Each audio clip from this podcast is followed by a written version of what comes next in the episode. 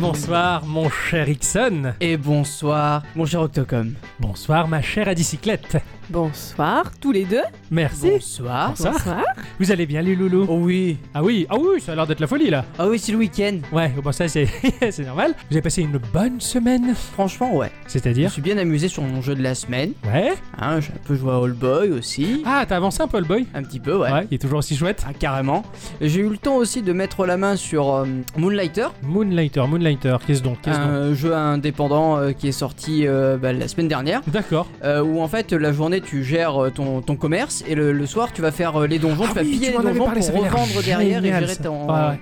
Ton commerce Ouais, et le ouais. village. C'est un petit Zelda-like génial. D'accord, euh, ça me plaît beaucoup d'aller travailler la nuit pour faire le stock de ton magasin que tu revends le jour. J'a- J'aime bien, j'aime Oh, bien l'idée. c'est- c'est Tout à- génial. Tout à fait. Ma chère Adicyclette, elle a joué cette semaine, elle a fait des trucs? Euh, oui, j'ai joué. J'ai joué à un petit jeu mobile, un free-to-play. Il s'appelle Human Age. C'est un jeu noodle cake. Ah, Ah. Noodle Cake, nos amis canadiens. Tout à fait. Et alors moi je suis pas du tout match 3 ni rien, c'est un truc qui me fait suer, mais euh, bah là ça fait plusieurs jours que je m'amuse bien avec. Ouais, ouais, ouais, j'ai un petit peu testé, c'est ça. Le principe de ce type de match 3 où tu vas, tu vas stacker des objets les uns par rapport aux autres pour les faire évoluer. Enfin, je vais pas entrer dans les détails, mais j'adore ce genre-là aussi. C'est un match 3 un petit peu différent dans la jouabilité, ouais. Et puis il est joli, ouais, tout à fait. Graphiquement, Voilà. c'est sympa. Euh, moi de mon côté, de mon côté, je continue de jouer à mon cher free-to-play euh, Fire Emblem Heroes, hein, parce que c'est Ah oui. c'est le jeu du moment du travail en tout cas. Hein, on s'amuse bien avec Nico Nico à partager euh, les- nos expériences sur nos nombreuses créatures que l'on collectionne. Euh, Qu'est-ce que je... Oui, j'ai eu l'honneur de, de, de rentrer dans la de ma 3DS la Hein cartouche de Dragon Quest 8. quand Dit même. comme ça, Oh. c'est très particulier quand même. Eh oui, mais parce que c'est toujours un petit peu sensuel chez Nintendo de mettre la cartouche dans la console. Et, euh, et- et- enfin, que- quelle merveille de, de- de redécouvrir Dragon Quest 8, surtout que ce jeu, il est, il est tellement, mais tellement vaste, tellement grand, et que ça tient dans une si petite cartouche, bah, ça me fait un peu le même effet que Xenoblade, du coup. Je trouve ça génial. Donc voilà, c'est moi ce que j'ai fait cette semaine. Et bien sûr, le jeu de ma semaine, mais ça... Ah, euh, quand même, j'allais te dire, mais t'as Oui, pas joué oui. au jeu de la semaine. Bien entendu. se passe Eh, fais pas semblant, t'as joué avec moi. Et Je sais, mais bon. Alors avant de rentrer dans nos chroniques respectives que nous avons travaillées tout au long de la semaine, nous allons passer au petit tour de table pour savoir s'il y a des news qui vous ont interpellé. Mais Ah oui. tout à fait. ah oui. Vous connaissez Gigi Abrams? Je connais euh, Gigi euh, quand... Oui, je connais Gigi Abrams, ouais. C'est qui C'est un monsieur qui fait film. Il fait des films, des films que t'aimes bien Et oui, et les explosions, les effets spéciaux partout. Ah, partout. Et ben Voilà. tu sais ce qu'il va faire maintenant Non Il va faire des jeux. Il va se Ah. mettre aux jeux vidéo. Sa société de production qui s'appelle euh, Bad Robot, eh ben, Ah, elle vient tout à de fait. se décliner en Bad Robot Game. C'est pas mal. Ah. Non, Gigi Abrams, je, je- je rigolais, mais je- c'est quelqu'un que j'aime bien parce qu'il a quand même, euh, il a quand même euh, la, la patte, on va dire, des années 80. Enfin, c'est un enfant des années 80, donc euh, il y a qu'à voir Super 8 à quel point il était cool déjà. Tout à fait. Donc ouais, ouais, tout à fait. Il va faire des jeux. Il va faire des jeux, il se- il s'associe avec des développeurs, avec euh, des gens du milieu pour créer des titres euh, AAA et des jeux indés pour console, PC et mobile. À côté de ça, il faut pas oublier qu'il est aussi toujours en train de travailler sur des projets de films, sur euh, Half-Life et Portal. Ouais, je Ah, sais. voilà, Ah, il se, il se penche un peu ah, tout- ah, ouais, c'est oui, clair. de tous les côtés. il peut penser un peu à Blumkamp aussi qui, qui, qui adapte du jeu vidéo à l'écran. Enfin voilà, Tout à ce genre de personnes euh, qui, qui sont dans notre tranche d'âge, on va dire, hein, et, qui ont le, le pouvoir, l'argent et les moyens de réaliser des, des fantasmes de geek Ils sont Le de la pouvoir des chance. fleurs. sur des grands écrans. Bah nous, on fait des podcasts, euh, c'est déjà plutôt pas mal, j'ai envie de te dire. Donc voilà, à voir ce que ça va donner, bien sûr, hein, mais euh, ça peut être intéressant. Bah ouais, Absolument. carrément, carrément. Alors, j'ai vu que il y a un jeu qui allait peut-être t'intéresser, Octocom, qui s'appelle euh, Depth of Extinction. Euh, c'est un tactical RPG Ah oui. pixelisé, Oui. inspiré de FTL et de XCOM, Oui. de Fallout 1 et 2. Tiens, Oui. Et tous qui les est- fantasmes Voilà. de moi. Et, et- et qui est le fruit d'un seul et même développeur, un certain Mike Standoffer. Mes respects, monsieur. Voilà, ça comprend des, des- des combats tactiques, des morts permanentes et, et- et tout, Tout ça. ce qu'on aime Tout ce que bien, voilà, voilà. c'est clair. Oh là là, c'est Et c'est prévu pour quand? Pas pour l'instant. J'adore, mais je comprends. Il n'y a pas de date de prévu. Un petit peu de patience. Euh, moi, de mon côté, j'ai appris euh, bah, par le biais d'une photo euh, de la part de Yuzuyuki Hone. Hein, vous le connaissez bien, hein, qui est producteur, réalisateur et artiste chez Monolith Software. Ah oui. Voilà, Monolith Software, qui est le studio qui nous propose et nous permet de jouer au Xenoblade. Euh, eh bien, il nous informe de la création d'un nouveau studio encore lié à Monolith Software. En tout cas, il s'agrandit. Euh, et de ce fait, eh bien voilà, ça, ça parle de la suite de Xenoblade Chronicle X, qui va être Xenoblade Chronicle 3, et sûrement la suite, euh, un peu plus tard quand même, de Xenoblade Chronicle 2. Ça fait beaucoup de chiffres. Oui, beaucoup. Voilà. ouais. Sachant que le, bien le ça. 3 est la suite du X et peut-être que le 4 sera la suite du 2. Enfin, tout est logique, hein, voilà. On se dirait, on dirait qu'on est dans Star Wars. C'est ça, c'est ça, la chronologie déchronologisée. Ouais, voilà, en tout cas, enfin, quoi qu'il en soit, de, de bonnes nouvelles pour le studio qui est en pleine forme, euh, qui, a, qui a vendu énormément de titres déjà par le biais de la Switch, qui avait déjà remporté un franc succès mondial avec euh, les autres opus. Euh, Je, je suis content, voilà, je suis content de voir que ce studio déjà bien installé continue à prospérer et, et va nous Donc, proposer va- des expériences toujours aussi Ça va arriver et- sur nos petites Switch du coup. Oh oui, sûrement, ou ce qui suivra, j'en sais rien. Ouais, mais en tout cas, ça va être cool, là, ouais, tout à fait. Depuis le 4 juin avait lieu la conférence WWDC. Oui. Pendant laquelle Apple a présenté quelques nouveautés concernant iOS 12. Donc euh, iOS 12 qui sortira en bêta dès ce mois-ci, si tout Mhm. va bien.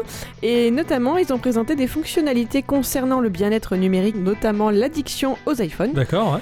Une fonctionnalité baptisée Screen Time qui permet à l'utilisateur d'avoir des informations détaillées sur son utilisation euh, du smartphone, du coup, comme le temps passé sur les applis, le nombre de notifications reçues ou encore le nombre d'utilisations par jour. C'est de manière native Tout dans, à fait. dans, dans iOS. Ouais, ouais, ça, ouais. ça sera présent nativement dans le téléphone et donc il n'y aura plus besoin d'autoriser euh, tout accès à des applis tierces qui servaient à ça jusque-là. Je sais pas, j'en avais essayé une il y a quelques temps. Ouais, ouais, pas si tu tout à fait, qui- qui mais tu devais autoriser toute ta vie quoi. Ouais, c'est ça, c'est déconné. C'est un peu déconné quoi. Et là où ça semble aussi pas mal, c'est que via le contrôle parental, ben, les parents pourront également voir ces infos concernant leurs enfants. Ah, c'est pas mal. Ah, pour voir c'est pas mal. c'est un sympa, petit peu. c'est clair, un petit peu ça la particularité par rapport à la version Android qui existe déjà en fait. Ouais, d'accord. Euh, C'est vrai que euh, ça va être nativement aussi dans Android P, il me semble. C'est ça, c'est ça. J'ai peut-être un jeu encore à vous vendre.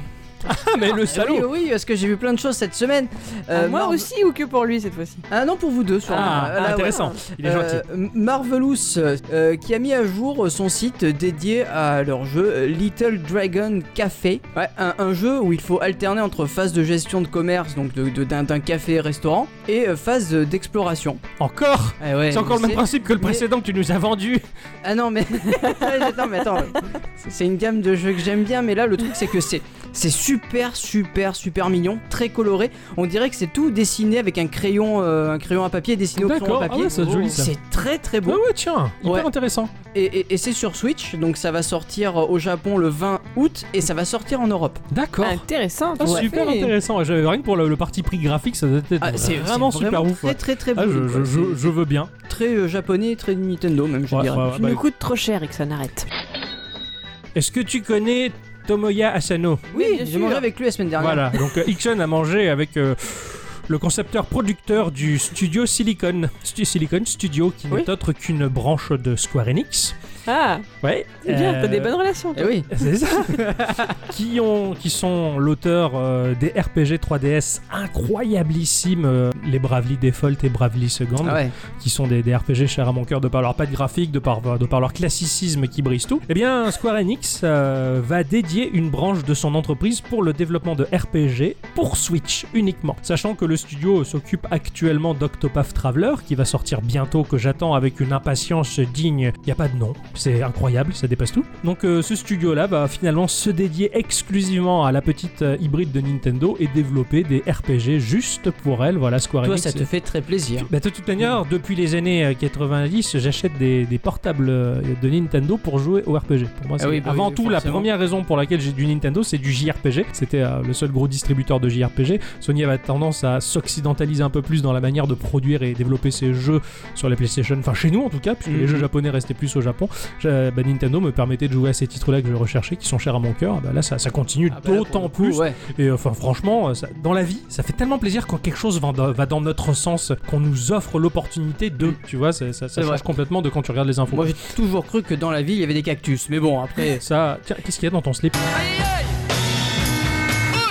Ceci dit, euh, moi ce qui me fait plaisir, c'est de voir que bah, du coup, va y encore avoir un studio dédié à la Switch quand on entend encore des gens dire il n'y a pas de jeu. Oui mais Ah les oui, gens mais ne, ça- ne prennent pas la peine d'aller sur le sûr. Il y a- y a beaucoup de tester. de jeunes générations. Surtout les, les, les, les plus jeunes générations de gamers sont beaucoup plus capricieux. euh, et donc il leur faut tout tout de suite. Voilà, il faut qu'il y ait un jeu maintenant qui sorte là tout de suite. Voilà, il sort rien en, en deux jours et c'est fini. Quoi. Ils revendent, certains revendent la Switch même Ah, hein, euh, en disant il y a rien dessus. Enfin putain, là, bon, s'ils avaient connu euh, bah, l'âge d'or du jeu vidéo qu'on a connu nous, je veux dire, bah voilà, sur mes Mega Drive avant qu'il y ait des gros titres qui sortent, il fallait un petit peu attendre et on, se C'est mettait- clair. et on se contentait de, de, de moins en fait Mais- aussi. Bon, ça fait discours de vieux con de toute façon. C'est ça. C'est vrai. Mais c'est un podcast de vieux cons. C'est Bienvenue. bienvenue au podcast des vieux cons. rempli d'insouciance, gouailleur et ravi. C'était, c'était tout pour ma part en ce qui Ouais, concerne les alors, news. moi j'ai une dernière petite news. hein. Ouais. Euh, Ark Survival Evol, tu sais ce jeu de survie où tu as des dinosaures dans un environnement de dinosaures. Ouais, il, il sort sur mobile, putain, c'est sur iOS et Android. Ah, ça peut être rigolo ça. Euh, ouais, le, le 14 juin. Donc, ah ouais, euh, c'est pour alors, bientôt. toi, tu penses que ça peut être rigolo? Ouais. Euh, moi, je me demande bien ce que ça peut donner sur mobile parce que bah, j'avais beaucoup de mal déjà à jouer sur PC. D'accord. bah, après, c'est mon expérience. Je sais que ce jeu est génial Ah, pour ah, certaines ah. personnes. Moi, c'est pas mon kiff. D'accord, t'as eu du mal. euh, bon, voilà. on verra. hein. Enfin, moi, je bon, suis curieux, j'ai pas. joué du tout, donc je, je- je connais juste la, la- la chose de loin. Ah bah, je vais la connaître de près. Eh oui, Qui sait Et ben voilà. c'était tout. C'était tout pour le petit tour de news de la semaine. Je- C'était c'était pas grand, enfin pas grand chose pour moi. C'était très très très intéressant, mais bon, Bah ça oui, concerne oui. encore la Switch, euh, décidément. Cette semaine, mon- toujours. mon- mon- nos regards convergent vers la machine de Nintendo. Cela dit, Oui. bonjour ou bonsoir à tous et toutes, Et surtout à toutes. et bienvenue dans cet épisode euh, de Geekorama numéro 107. Comme la voiture Bah tout à fait. Ah bah oui, il y a une voiture. Et oui, il y a une voiture là. je ne les connais pas toutes, hein, Pendant un paquet hein. d'épisodes, on va avoir des, des, des pigeons au programme, hein, je te le dis. Cette semaine, mon cher Ixon, euh, Oui. c'est ton tour. Tu as joué, c'est ton tour de commencer, de nous faire rêver, de nous transmettre ta passion, ton amour, ta fougue. Vas-y. Je transmets de ma fougue. Donc j'ai joué à Orbital One. Orbital One. Ouais, c'est développé et édité par Ethermax. C'est disponible sur iOS et Android en free-to-play. D'accord. Ethermax est une société argentine, développe euh, indépendamment des jeux sociaux mobiles. hein. D'accord. C'est quoi un jeu socio-mobile Bah des, des jeux où on collabore, où on, pff, je sais pas, moi je vais te dire tu Far combats contre d'autres où personnes. tu combats contre d'autres personnes, ou c'est c'est du multi, on va dire. Ouais, voilà. c'est ça. Euh, leur objectif est de révolutionner l'éducation par la technologie en la rendant plus inclusive, sociale et amusante. Et B, quel Connecting People. Ouais, c'est Ah ouais, clair. carrément, ils, sont, ils sont à la pointe du truc. Ah, quoi. moi j'avais un pote, il a fait une blague en disant Connecting Popol et il était il pleurait de rire tout seul. Bon, bref. Je connais ça? De quoi De, rigoler tout seul à mes propres Ah, blagues. ok, d'accord. Vite, on enchaîne, on enchaîne, il nous parle de sa vie privée et on commence. Donc Orbital One, c'est euh, un jeu de stratégie Ah. orienté jeu de cartes dans lequel euh, vous faites progresser votre deck et votre personnage. Mais ça, ça va me plaire un peu. Et oui, hein. je sais. D'ailleurs, tu remarqueras que c'est pas de moi de jouer à des jeux de stratégie. Bah oui, je me suis dit, qu'est-ce qu'il lui prend là? Il est malade, il va pas bien. hein. Bah, Vous avez échangé vos places? Vous avez fait vie ma vie? Et maintenant, dans Vie ma vie, 24 heures avec Rickson Euh, oui, oui, Un avec petit euh, peu, en Laurence fait, hein, Ferrari ouais, c'est et vrai. tout. euh, et Carrément, quoi, quoi. bah oui, c'est je elle qui connaissais que présente ça. Lolo Ferrari, mais bon. C'est aussi ces podcasts de vieux cons là.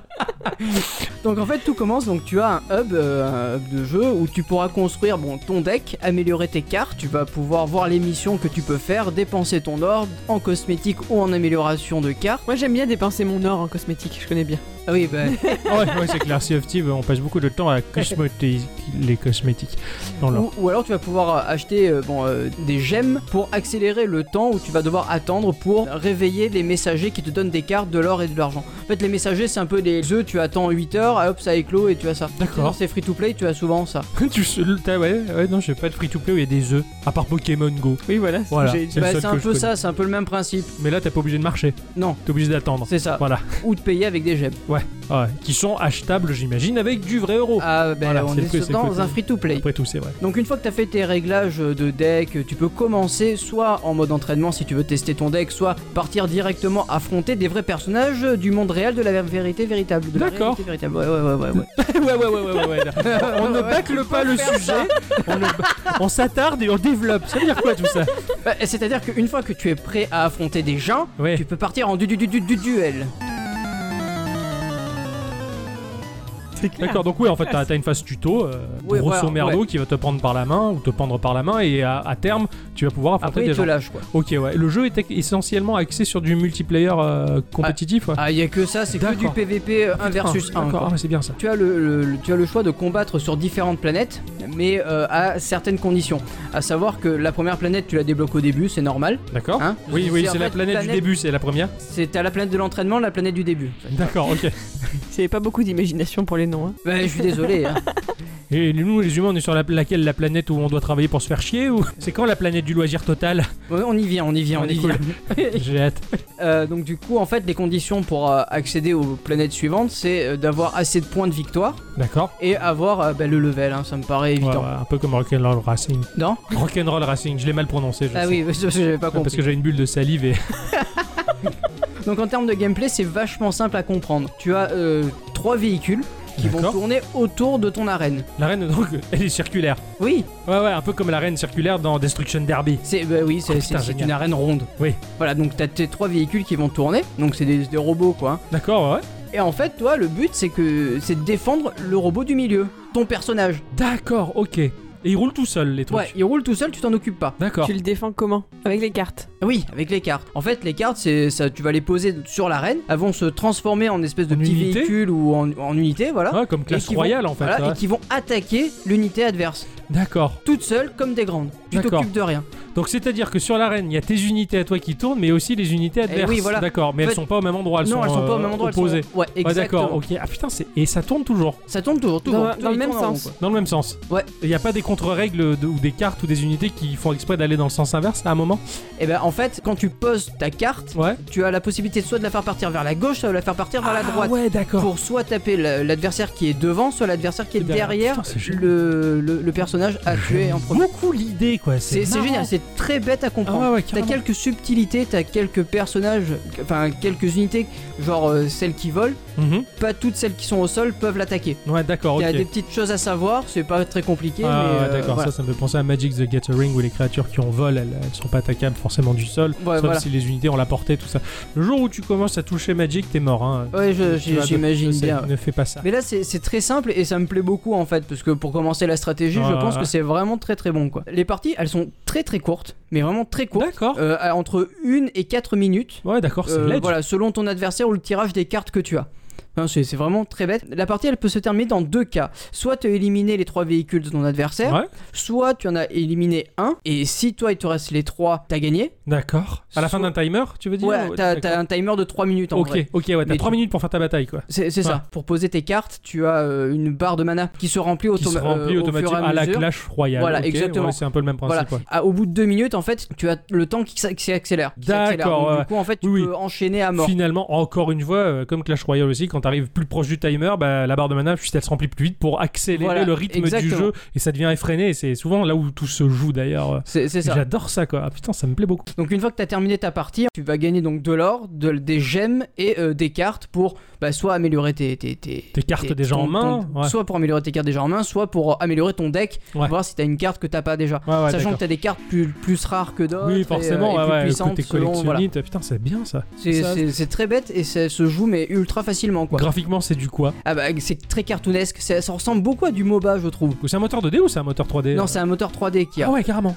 Donc dans, ton, dans le hub de ton jeu, tu peux euh, construire ton deck. Euh, oui, voilà, c'est ça. T'as as un menu où tu as tes cartes et tu vas pouvoir bah, soit changer, soit en enlever, soit euh, améliorer d'ailleurs. D'accord. euh, Ouais. Après, essayer de trouver la synergie entre toutes les unités que t'as, essayer de trouver un combo, tout ça, pour essayer d'être le plus efficace possible. Enfin, une- ah, mais c'est- j'adore, mais j'adore carrément quoi. Ah ouais, ouais, Ah, je non, te mais là, tu me l'as conseille- vendu là. hein, ouais. Je te conseille vraiment de tester Ah, parce carrément. que ça vaut le coup. Ouais, ça, c'est le genre de jeu qui peut me plaire. ouais. Ouais. Après bon bah musicalement on va pas en parler parce que bon bah c'est pas non plus ou- oufissime. hein, Ouais, ouais. c'est- T'as des jeux comme ça où qui proposent des musiques lambda euh, bi- bidon un peu quoi. Tu Ouais, vois, bah, les- elle est pas bidon, mais euh, disons qu'elle Enfin, est pas juste là bidon, faire mais jolie. voilà, c'est ça. Enfin, elle passe, mais tu fais pas gaffe en fait. C'est- Euh, c'est elle ça, accroche pas dans l'oreille quoi. Ça va être, les T'es peut-être trop concentré sur l'action aussi. Hein. Peut-être, je sais pas, mais il y a des musiques qui sont, je, je trouve, très pertinentes dans, le- dans leur neutralité. Et, euh, et- mais c'est c'est un choix et je trouve ça très fort. C'est- de la musique de bataille voilà. quoi, tu vois. donc, mais les mecs, euh, ils font des musiques que t'entends pas tellement qu'elles sont oui, lambda. c'est- Mais je trouve, et je trouve ça fort. Mais c'est un- Des musiques d'ascenseur les compositeurs de musique d'ascenseur se sont reconvertis. Hein, ils ont trouvé un filon. Pourquoi il y a toujours des ascenseurs?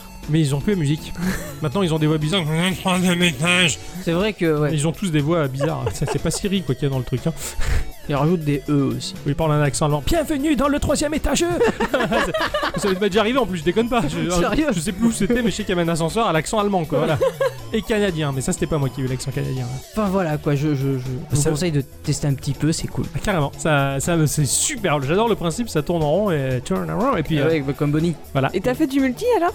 Bah t'es obligé, t'as que ça? t'as que ça. T'affrontes t'as- que des gens. D'accord. Ah oui, part, mais à part enfin- si tu fais un entraînement où là euh, c'est En un fait, bot, il passe vite alors l'entraînement. Oui il passe très vite, mais en fait le Le tuto simple. il est très, il est over simple quoi. T'as- T'as t'as quasiment rien à apprendre. Ouais, ouais. Le jeu est Tu, facile. tu poses tes cartes et, et, et puis ensuite tu, tu pries pour que ça passe. Et alors, t'es fort? Bah je, en une semaine je suis monté level 6 Euh, Du coup, si t'es arrivé level 6, c'est que t'es arrivé sur la sixième planète? Et non.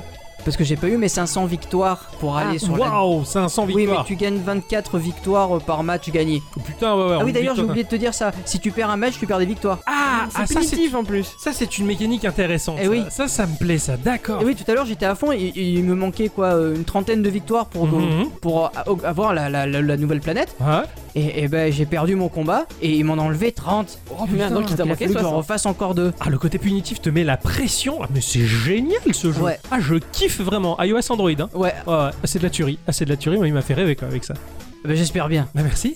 Ah bah, de rien. J'espère que tu vas me faire rêver avec ton jeu maintenant. Tu le sais que t'as semblant. Mais avant, on va passer un petit peu de musique. C'est à qui cette semaine c'est à moi et je vous emmène au soleil. Oh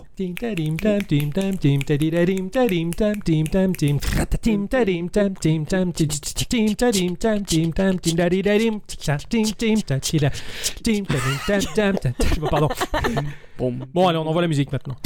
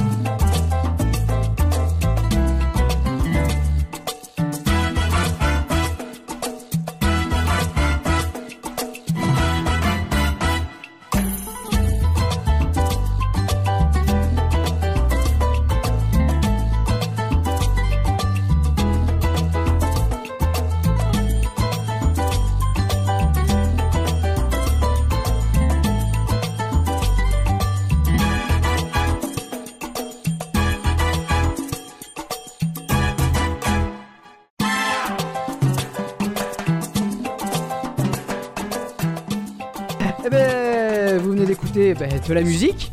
Non Ah oui, je vous jure que c'était de la musique. On aurait presque Il est dit. toujours là, lui. On Ah aurait j'adore. presque dit que c'était l'été. Eh, on- Ah, mais on- carrément. eh oui. J'y ai presque cru. C'est vrai que quoi. pour un mois de novembre, en ce moment, il fait beau. J'ai pleuré. Ah, c'est clair, parce que là, enfin, sans vouloir vexer personne, mais enfin, nous qui habitons en Côte d'Azur, bah, on est content de découvrir la Bretagne. Voilà. Bah, c'est vrai que. Merci, on remercie nos amis bretons. Vous pouvez récupérer les nuages, maintenant c'est fini. Ou alors il faut nous ramener du chouchen au moins quand. Ouais, après, c'est Ouais, histoire ouais, qu'on ouais. oublie quoi, que le ciel est gris quoi. Ouais, voilà, vous avez écouté de la musique de la musique de Tropico 5. J'adore, mais j'adore. Mais j'adore de chez Et j'adore. je, je sais, Ouais. je sais que tu adores, mais faut rappeler ce que c'est quand même. Qu'est-ce donc Bah, c'est un jeu de gestion développé par Aemimon Games Mhm. et, et édité par Calypso Media, qui est sorti sur Windows, Mac, Linux. Euh, et bravo Linux. euh, PlayStation 4, Xbox One et Xbox 360. Ouais, c'est sorti un peu partout. Ah oui, c'est un peu ça, ouais. En, J'ai en- en jamais- 2014, hein, ça, Ouais, ça ouais, date de ouais, ouais. 2014, où, où, en fait tu vas être à la tête d'une république bananière. Le joueur doit gérer une nation afin d'en assurer l'essor en incarnant un dictateur. Ah, tout à fait, oui. Et qui nous fait dire qu'en fait, euh, nos dirigeants sont des mauvais joueurs. Ce qu'ils perdent Mais oui, il lose à mort là. Bah oui oui, alors t'as joué à quoi cette semaine? Bon, cette Je fais semaine, semblant de oui, oui, pas non, savoir. cette semaine, je- je- j'ai dû vous, vous faire vous coller sur ce truc-là. J'ai pas pu le garder pour moi parce qu'il fallait absolument que il me fallait les collaborateurs hein, pour tester euh, Je les suis pas collabo Cette semaine, j'ai joué à un truc ouf. J'ai joué à quelque chose de dingue. euh, Peut-être qui fait partie de mon top 3 des meilleurs jeux testés pour Geekorama, j'ose le dire. Ah ouais, J'ai joué à Break Forcist Battle. C'est sorti sur Switch euh, à 7,99€ et on peut le retrouver sur iOS à 3€. Alors sur iOS c'est Break Forcist pas Battle. Euh, là il y a que la version Switch qui permet de jouer en multijoueur. Ah ouais, d'accord. Ouais ouais, sinon sur mobile euh, c'est en solo mais l'esprit y est, le jeu y est. euh, c'est un peu triste de jouer qu'en solo. Bon, je me suis quand même bien marré. hein. Oui, on se marre bien, mais, mais, mais bon, euh, mais le, le multi est vraiment ultra génial. Oh oui. C'est édité et développé par Lucid Ship Game, voilà le, le mouton lucide qui fait des jeux. Eux, ils étaient pas lucides, par contre, Je pense. sais, je sais pas. Et le studio a collaboré avec le designer, graphiste et dessinateur Pete Ellison. Ça a été développé donc par ce petit studio indépendant basé à Portland qui mise tout sur des jeux fun et élégants. Et des jeux fun et élégants, il en propose un. Ah. Mais quel jeu fun et élégant. Ah, ça c'est sûr, ça c'est très joli. Quoi qu'il en soit, euh, Pete Ellison, euh, qui est artiste graphiste, a un style bien particulier à lui. Ce sont de gros aplats, c'est du flat design avec un, un côté très kawaii japonais, what the fuck. Euh, sur son site, on peut retrouver beaucoup de ses illustrations, des t-shirts, des pins. euh, et je ne sais pas s'il fait des badges, ça serait dommage. Mais euh, Non, ne nous lance pas sur le sujet. ok, vite, on enchaîne. Mais voilà, quoi qu'il en soit, gra- graphiquement, c'est super sympathique. Je pensais que ce jeu était issu uniquement d'un studio japonais. Et ben non, finalement. tu Bah vois, non, il y a quoi, pas que les japonais qui sont capables de ouais, faire des choses un de peu se faire folles. ces choses-là. Alors Même à Portland, tu peux le faire. Effectivement. Il y a peu d'infos sur le studio, mais euh, ils ont pas à dire grand chose pour prouver que c'est un grand petit studio. Ce jeu, c'est un casse-brique. Ça, c'est bien les casse-briques. Ah, dans les faits, c'est un casse-brique. Et dans mon interprétation, je rajouterai un casse-brique roguelike. Bon, dans ce jeu, on va exorciser de la bouffe. voilà, on va, on va euh, incarner un exorcisateur qui va délivrer des griffes des enfers, euh, des gaufres. Voilà. Alors, euh, les exorcistes, ce sont des des trucs voilà euh, moi j'aimais bien incarner le, le- le chien pastèque Euh, il y, y a le chien le chat avec un, un œil euh, qui se tient debout enfin voilà j'ai vraiment eu l'impression de- de- d'a- d'incarner des yokai on va dire hein. c'est des Ouais, yokai, c'est un peu ça, ouais. complètement what the fuck aussi mais c'était rigolo alors c'est un casse-brique atypique bah sinon je n'en parlerai pas c'est vraiment un casse-brique comme j'en ai jamais vu et dans ce casse-brique le fait de perdre une boule à la différence de tous les autres ne fait rien perdre autre que du temps C'est vrai. et ça, c'est quelque chose qui est très notable. Habituellement, dans tous les casse-briques, tu perds la boule, tu perds la vie. Et il en perd sa bouboule, Ouais, le, le- babule, le babule. Euh, parce que le, le lot de briques à casser dans ce casse-brique-là descend euh, du haut vers le bas. Ouais. Un peu comme finalement Tetris où tu vas empiler des briques qui vont monter du bas vers le haut. Quand tu vas toucher euh, le haut de l'écran, tu perds. Et bien ici, puisque ça descend du haut vers le bas, au-dessus de notre raquette, dans la partie basse de l'écran, on va avoir matérialisé une ligne. Si les briques descendent et touchent cette ligne, c'est le game over. Moi, la ligne pour moi me faisait vraiment penser à des, des ondes, tu sais, des. euh, Un électrocardiogramme. Oui, un voilà, peu, exactement. C'est C'était le mot Ouais, que je cherchais. Tout à fait, ouais, carrément. ouais. Et ben justement, du fait que ça descend irrémédiablement, quand tu perds une boule et que tu as un petit timer d'une poignée de secondes, et ben des fois c'est quelques secondes pour relancer la boule te paraissent être une éternité parce que bah, tu, tu stresses. Il suffit qu'il y a une brique que t'es pas pété et qui descend très très proche de la ligne fatidique. Mm. Et bien si tu perds la boule, t'as 5 secondes à attendre. Et ben c'est- dépêche, dépêche vrai parce que, que tu nous, vois les tout qui hommes- descend, qui descend, qui descend. Dépêche-toi, repars, repars. Et quand ça repart, des fois c'est à la fraction de seconde que tu sauves ta partie Mm. et tu et tu serres vraiment tes, tes, tes fesses quoi. C'est terrible. C'est c'est vrai que nous les hommes, quand on perd une boule, Vous serrez les fesses. Alors euh, forcément casse-brique oblige, power-up oblige, hein, euh, donc on va avoir un lot de power-up qui va être généré de manière totalement aléatoire dans les niveaux. Euh, alors bah, tu peux avoir euh, le power-up de la boule de feu, c'est-à-dire qu'au lieu de rebondir sur les briques, elle va directement les briser et les casser. Tu as l'un de mes préférés qui est le power-up de la crêpe qui va quadrupler le volume de ta boule, elle devient une grosse crêpe gigantesque Mm. que tu as du mal à rater avec ta raquette, même accidentellement tu la chopes tellement que la boule est grosse. Euh, tu as le flash qui va te faire un, un espèce de laser euh, comme venant de, de la part d'un satellite et qui va te faire exploser tout ce qui est sur cette ligne. Tu peux récupérer une vie si tu touches euh, la barre fatidique, eh bien tu ne meurs pas tout de suite. Tu as le multiball très classique, tu as le freeze et tu as le laser bacon. c'est mon préféré. Ah, tu canardes mon des lasers sur les gaufres, c'est Ah ouais. c'est super, c'est tellement barré ce truc-là. Euh, bacon gaufre, faudrait que je teste.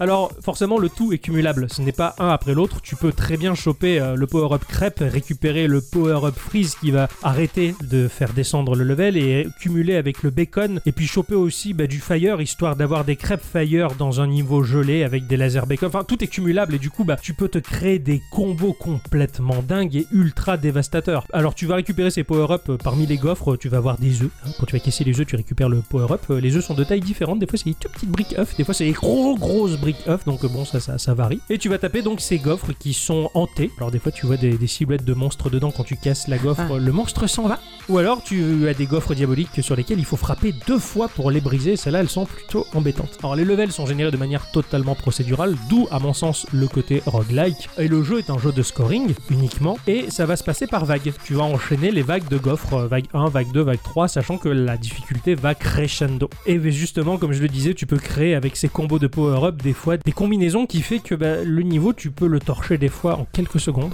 Oui, sans oui, oui. rien comprendre du C'est bordel visuel, et des fois ça dure longtemps et c'est très risqué, c'est très très chaud. Ce qui fait que bah, ça va te, te créer des parties totalement frénétiques, hyper intenses. T'es vraiment des fois sur le fil de mourir et en quelques rebonds t'arrives à, à- à gérer le truc et à t'en sortir. Enfin, et, et généralement, mais tu, tu, tu hurles presque de bonheur tellement que le stress il est. Enfin, tu l'as vécu, tu l'as vécu et c'est génial quoi. Le jeu propose trois modes de jeu, le, la, la partie solo, donc où tu vas aligner tes scores en rentrant tes trois petites lettres de ton trigramme histoire de marquer le coup et de dire c'est moi qui l'ai Ouais. fait. Euh, je me suis régalé, la frénésie de battre son corps, de son score, de battre son corps. Je me mettais des gifles et des coups de pied moi-même. La frénésie de battre son score, elle est vraiment là. Ça m'a fait plaisir de retrouver ce, ce principe des années 80, euh, ce côté borne d'arcade. Mais je pense qu'ils arriveront toujours à innover avec ce genre de, principe. Ah ouais, carrément. On- on regarde euh, sur euh, PlayStation VR, Tetris VR. Ah oui, je l'ai jamais essayé. Mais moi non plus. Mais, euh, Mais bon. C'est increvable en fait. le Ouais, Oui, c'est le ça. scoring c'est incroyable, c'est clair. Mais il y a une manière de faire pour rendre le jeu naturellement compétitif et, Mm. et happer le joueur là-dedans. Et bah là, ça, ça, ça marche très bien. Tu as la partie coop qui est complètement géniale. On va se retrouver à deux joueurs avec un écran euh, de jeu exactement pareil que lorsque l'on est en solo, si ce n'est qu'il est scindé en deux dans le sens de la verticalité. Chacun des joueurs vont contrôler une demi-raquette. Cette Ouais. fois-ci, la raquette est beaucoup plus petite et on va contrôler chacun sa raquette dans sa partie respective de l'écran. En l'occurrence, les boules vont librement dans la partie de l'un et de l'autre, donc il faut s'entraider, Et chacun on- sa petite et partie. on comprend rien. La visibilité, elle est volontairement bordélique et, et je trouve que ça contribue complètement au côté what the fuck du jeu euh, qui, qui- qui fait mal aux, aux petits yeux. Il y a le mode versus où on peut s'affronter jusqu'à 4 joueurs, là où chacun va avoir son level à soi. Le- on a tous le même level, cela dit. Le premier qui, qui termine une vague, justement, gagne un point. Euh, Alors le nombre de points pour une victoire euh, est déterminé avant la partie. Il y a des tonnes de power-up pour gêner les autres joueurs. hein. J'ai eu l'impression un peu de me retrouver dans Pouyo Pouyo. Ouais. un petit peu pouyo pouyo et Celui sur de Schlaby et Tricky Steve Tower. Ah oui. Tricky Tower, Ouais, ouais. j'ai eu l'impression vraiment de, de- de se retrouver un petit peu dans ce côté Tricky Tower et c'était, c'était complètement génial quoi. Et ce qui est rigolo dans les trois modes en fait, c'est que plus tu enchaînes les parties, euh, chaque level on va dire euh, va être soumis à un système de notation. Plus ton score va grossir et plus en arrière-fond de l'écran tu as une montagne de fric qui va monter, monter, monter, monter. Ah, c'est et- pas que du décor en fait. non, non, c'est- non, c'est non, non, vraiment. c'est vraiment, ça te montre à quel niveau le joueur il en est euh, et toi ce que t'as amassé comme pognon en faisant des exorcistes. Exorcisme. Cours estérisme. X. Risme. Pardon, j'ai.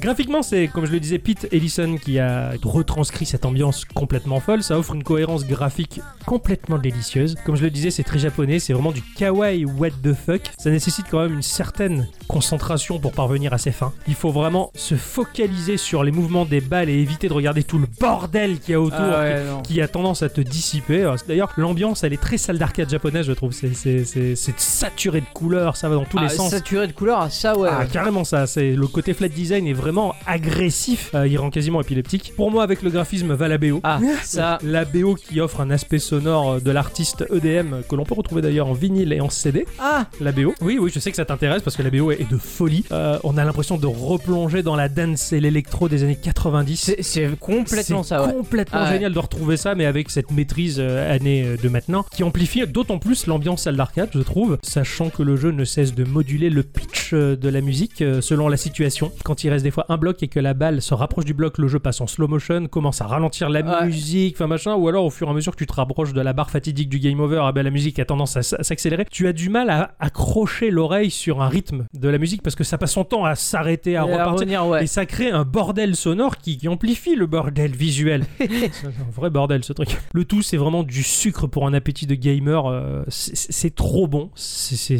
une disto visuelle et sonore qui fait du bien. Je sais que toi, tu as particulièrement Alors- accroché au titre. Euh, J'attendais que, que tu finisses pour dire que je vais m'acheter ce jeu-là. D'accord. Hein ouais, ok. Parce que franchement, que ce soit pour jouer tout seul, en, en faire une petite partie ou quoi, ou même entre, entre amis, Mais même en solo, tu vas pouvoir me balancer ton score sur, euh, sur- en privé euh, ou en voilà, SMS c'est ou pour quoi. faire Et, du, ouais, du- du- du scorage. carrément. Donc, mais, euh, mais, mais ouais, je, sais que, je savais qu'il avait le potentiel de te plaire, mais putain, toute la semaine, je- j'en revenais pas quoi. Je... Ah mais quand tu m'as dit de venir pour le tester, pour le tester le multi, j'ai, je me suis dit non mais euh, c'est fini.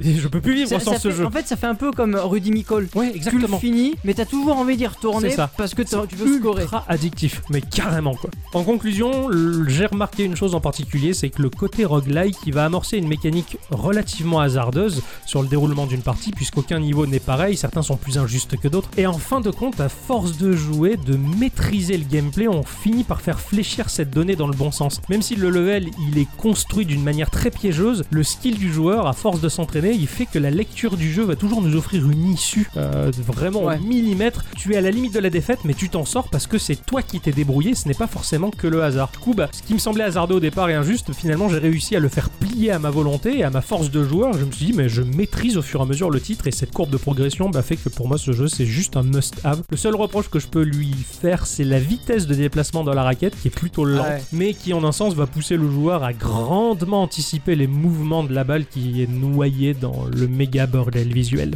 Ça doit être calculé tout ça. hein. Ouais, mais c'est bien pensé. Tu sens qu'il y a une maîtrise du studio derrière qui est assez impressionnante. Puis en plus euh, ils utilisent un petit peu, le- enfin tu as la possibilité d'utiliser le gyroscope de la manette. si Horrible. C'est horrible. C'est horrible. c'est D'accord, injouable. ok. Pour moi, c'était euh, injouable. Avec la, la Switch, j'ai galéré quoi. Petite mention quand même pour le jeu mobile, euh, justement, qui, qui propose quelque chose que je n'avais jamais vu. Tu laisses ton doigt posé sur l'écran et tu glisses de droite à gauche pour faire aller de droite à gauche la raquette. Si tu lâches le contact du tactile plus d'une seconde, le jeu se met en pause automatiquement. Et ça, c'est du génie. C'est vrai que c'est pas con ça. C'est vrai? C'est du génie total. Je suis resté très con de voir ça. Je fais, mais merde. Et tu reposes ton doigt, la partie repart. C'est génial quand même. c'est ouf. Et en plus, t'as la musique qui, qui, qui, qui bat son plein, tu lèves le doigt et Et c'est génial. Ah c'est une c'est tuerie. ouf, putain. Ce, ce studio, il propose vraiment des jeux géniaux. Autant tu vois, t'as des studios qui un. vendent hein, un jeu génial. oui, effectivement. Autant t'as des studios qui se vendent de faire des jeux intelligents, machin. Eux, ils ont pas à dire grand chose. C'est juste une tuerie totale. Voilà, ce jeu-là, il faut foncer dessus pour peu que vous aimez le genre. C'est un peu euh, play and see quoi. ah, c'est ça. Incroyable. Mais il faut le vivre. Je pense Ouais, qu'il ouais, faut ouais. vraiment le vivre. et Il est pas très cher, donc ça en vaut la peine. Il faut le vivre pour vraiment goûter la pleine mesure du titre. Parce que simplement le regarder sur internet, c'est pas assez. C'est gâché. Et en fait, ouais, c'est vraiment le gameplay en fait. Voilà, Il faut tester. Et, et je pense que la meilleure façon de tester, déjà, bon, c'est c'est essayer, mais aussi euh, le faire avec un pote. Parce que Ah, on carrément. rigole tellement. On quoi. rigole tellement, c'est clair. Bah, c'est bah, c'est comme si tu regardais un mec sur YouTube qui goûtait des plats et que tu disais ouais j'ai goûté ça par le biais de YouTube là ça, ça a l'air bon. Comment tu peux goûter quelque chose par le biais de YouTube Justement, tu peux Comment pas. Justement, tu peux pas. Comment tu peux te faire un avis complet Ah oui, sur un jeu simplement en ouais. regardant une vidéo? Il faut le goûter. Il faut. Oui, je- d'accord, Je, oui, je- je je comprends mieux, pousse les joueurs à le faire. T'as dit ton score ou pas? Tu t'en rappelles? Et je suis aux environs de 300 000. Je trouve que c'est pas très beaucoup parce que je suis un peu nul. voilà. Il y en a qui ont besoin de fortifier leur ego. Moi, je m'en moque. Eh bien voilà, donc c'est ce à quoi j'ai joué avec une... Mais vraiment, j'ai retrouvé mon âme d'enfant euh, à 100%. J'avais j'avais 8 ans, j'étais dans une salle d'arcade japonaise. Tu sais que c'est pas vrai. J'ai jamais été de toute manière dans une salle d'arcade japonaise. et J'ai jamais eu 8 Non, mais ans. que pas je suis 8 ans. passé de 7 à 9. Merci d'avoir joué à ce jeu. Merci Ah Eh bien, c'est euh, c'est ton instant bicyclette. C'est l'instant culture.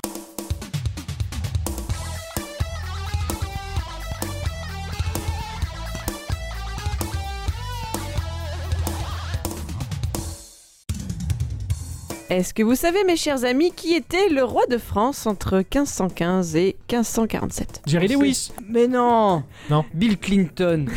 Euh, ah, non. Ah, Pourtant, 1515, c'est facile. 1515, Merde. Marie- pourquoi ma- ma- 1515. Marie Poppins Marignan. Marignan. Oh là là là C'est là un là aéroport là là à là. côté de Marseille.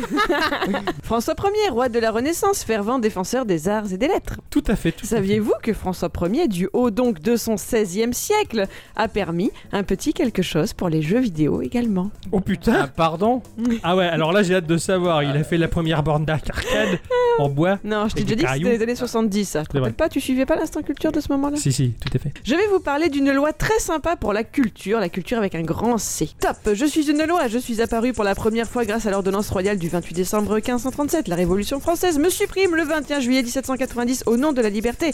Rétablie de façon facultative trois ans plus tard, je suis réorganisée et rendue à nouveau obligatoire en 1810. Et l'on double mon champ d'action en 1925, je suis... Je suis... La mer. Noire. Fallait que je la casse. C'est vrai. En fait, vous pouvez pas trouver parce que je vous ai pas dit de quel domaine je parlais en général. Donc, euh, la, ré- la réponse est le dépôt légal. J'étais pas loin. Tout à fait, c'est vrai, c'est vrai. Mais Sire, mais qu'est-ce donc le dépôt légal Bah, J'en fais tous les pour soirs. les euh, intimes mon, mon- mon dépôt. C'est les. non. N- non. Non, Non. non, Ah, c'est pas ça Non. non. Oh, C'est dégueulasse ce que je raconte. Oh là là. Excusez-moi, très chères auditrices et très chers auditeurs, mais en même temps, vous avez choisi ce podcast pour ces raisons-là aussi. Eh bien, c'est une loi. C'est une loi qui assure le contrôle bibliographique d'un pays. Oui, je sais, il y avait un mot de plus de six syllabes dans ma phrase. Ça va aller? Alors, je vous explique. C'est bel et bien François Ier qui est à l'origine du dépôt légal. L'idée, et pour faire vite, c'est que chaque pays conserve un exemplaire de chaque document produit entre ses frontières. C'est dans un triple but signaler les nouvelles publications, la possibilité de pouvoir communiquer les documents et donc surtout ben, conserver les documents sur le très très très long terme dans un but patrimonial, donc c'est-à-dire dans l'idée de sauver le patrimoine, sauver l'horloge de l'hôtel de ville. Ouais, tout ça. etc. Ah oui, d'accord, ok. Voilà. Je vous disais donc plutôt en- qu'en 1925, on avait doublé le champ d'action de cette loi. Ce qu'il se passe en fait, c'est que les éditeurs de livres et les imprimeurs envoient un exemplaire des livres qu'ils produisent pour l'État. D'accord. D'accord Systématiquement. Systématiquement. Ils sont obligés de le faire. Ils sont obligés. C'est la loi, c'est le dépôt légal. si c'est euh, issu du, du pays. Je veux dire, par exemple, euh, là, le gouvernement français, il a pas reçu 50 nuances degrés, là, cette cochonnerie. Mais il a reçu la version française. Ah merde, les pauvres. Eh oui. Ah ouais, d'accord. Et où est-ce qu'ils stockent tout ça? Passons aux choses sérieuses. Ah. Savez-vous qui est dépositaire du dépôt légal chez nous? Darty Pourquoi eux? Je sais pas, il fallait dire un truc, c'est ce qui m'est venu à l'esprit. On parle d'un truc de l'État. Ah ouais, Quoi d'un Euh. Babar? voilà, ouais. C'est la BNF. Ah, j'étais pas loin. pas loin, ça commence par B. Ça commence par B, ouais. Bien joué, Ixon. Merci. La BNF, la Bibliothèque nationale de France, qui se trouve donc à Paris, hein, sur différents sites dans Paris. En 1943, le dépôt légal a été étendu, c'est-à-dire qu'il ne concernait plus seulement les livres, mais aussi les cartes, les photographies, les phonogrammes, le cinéma, etc., etc.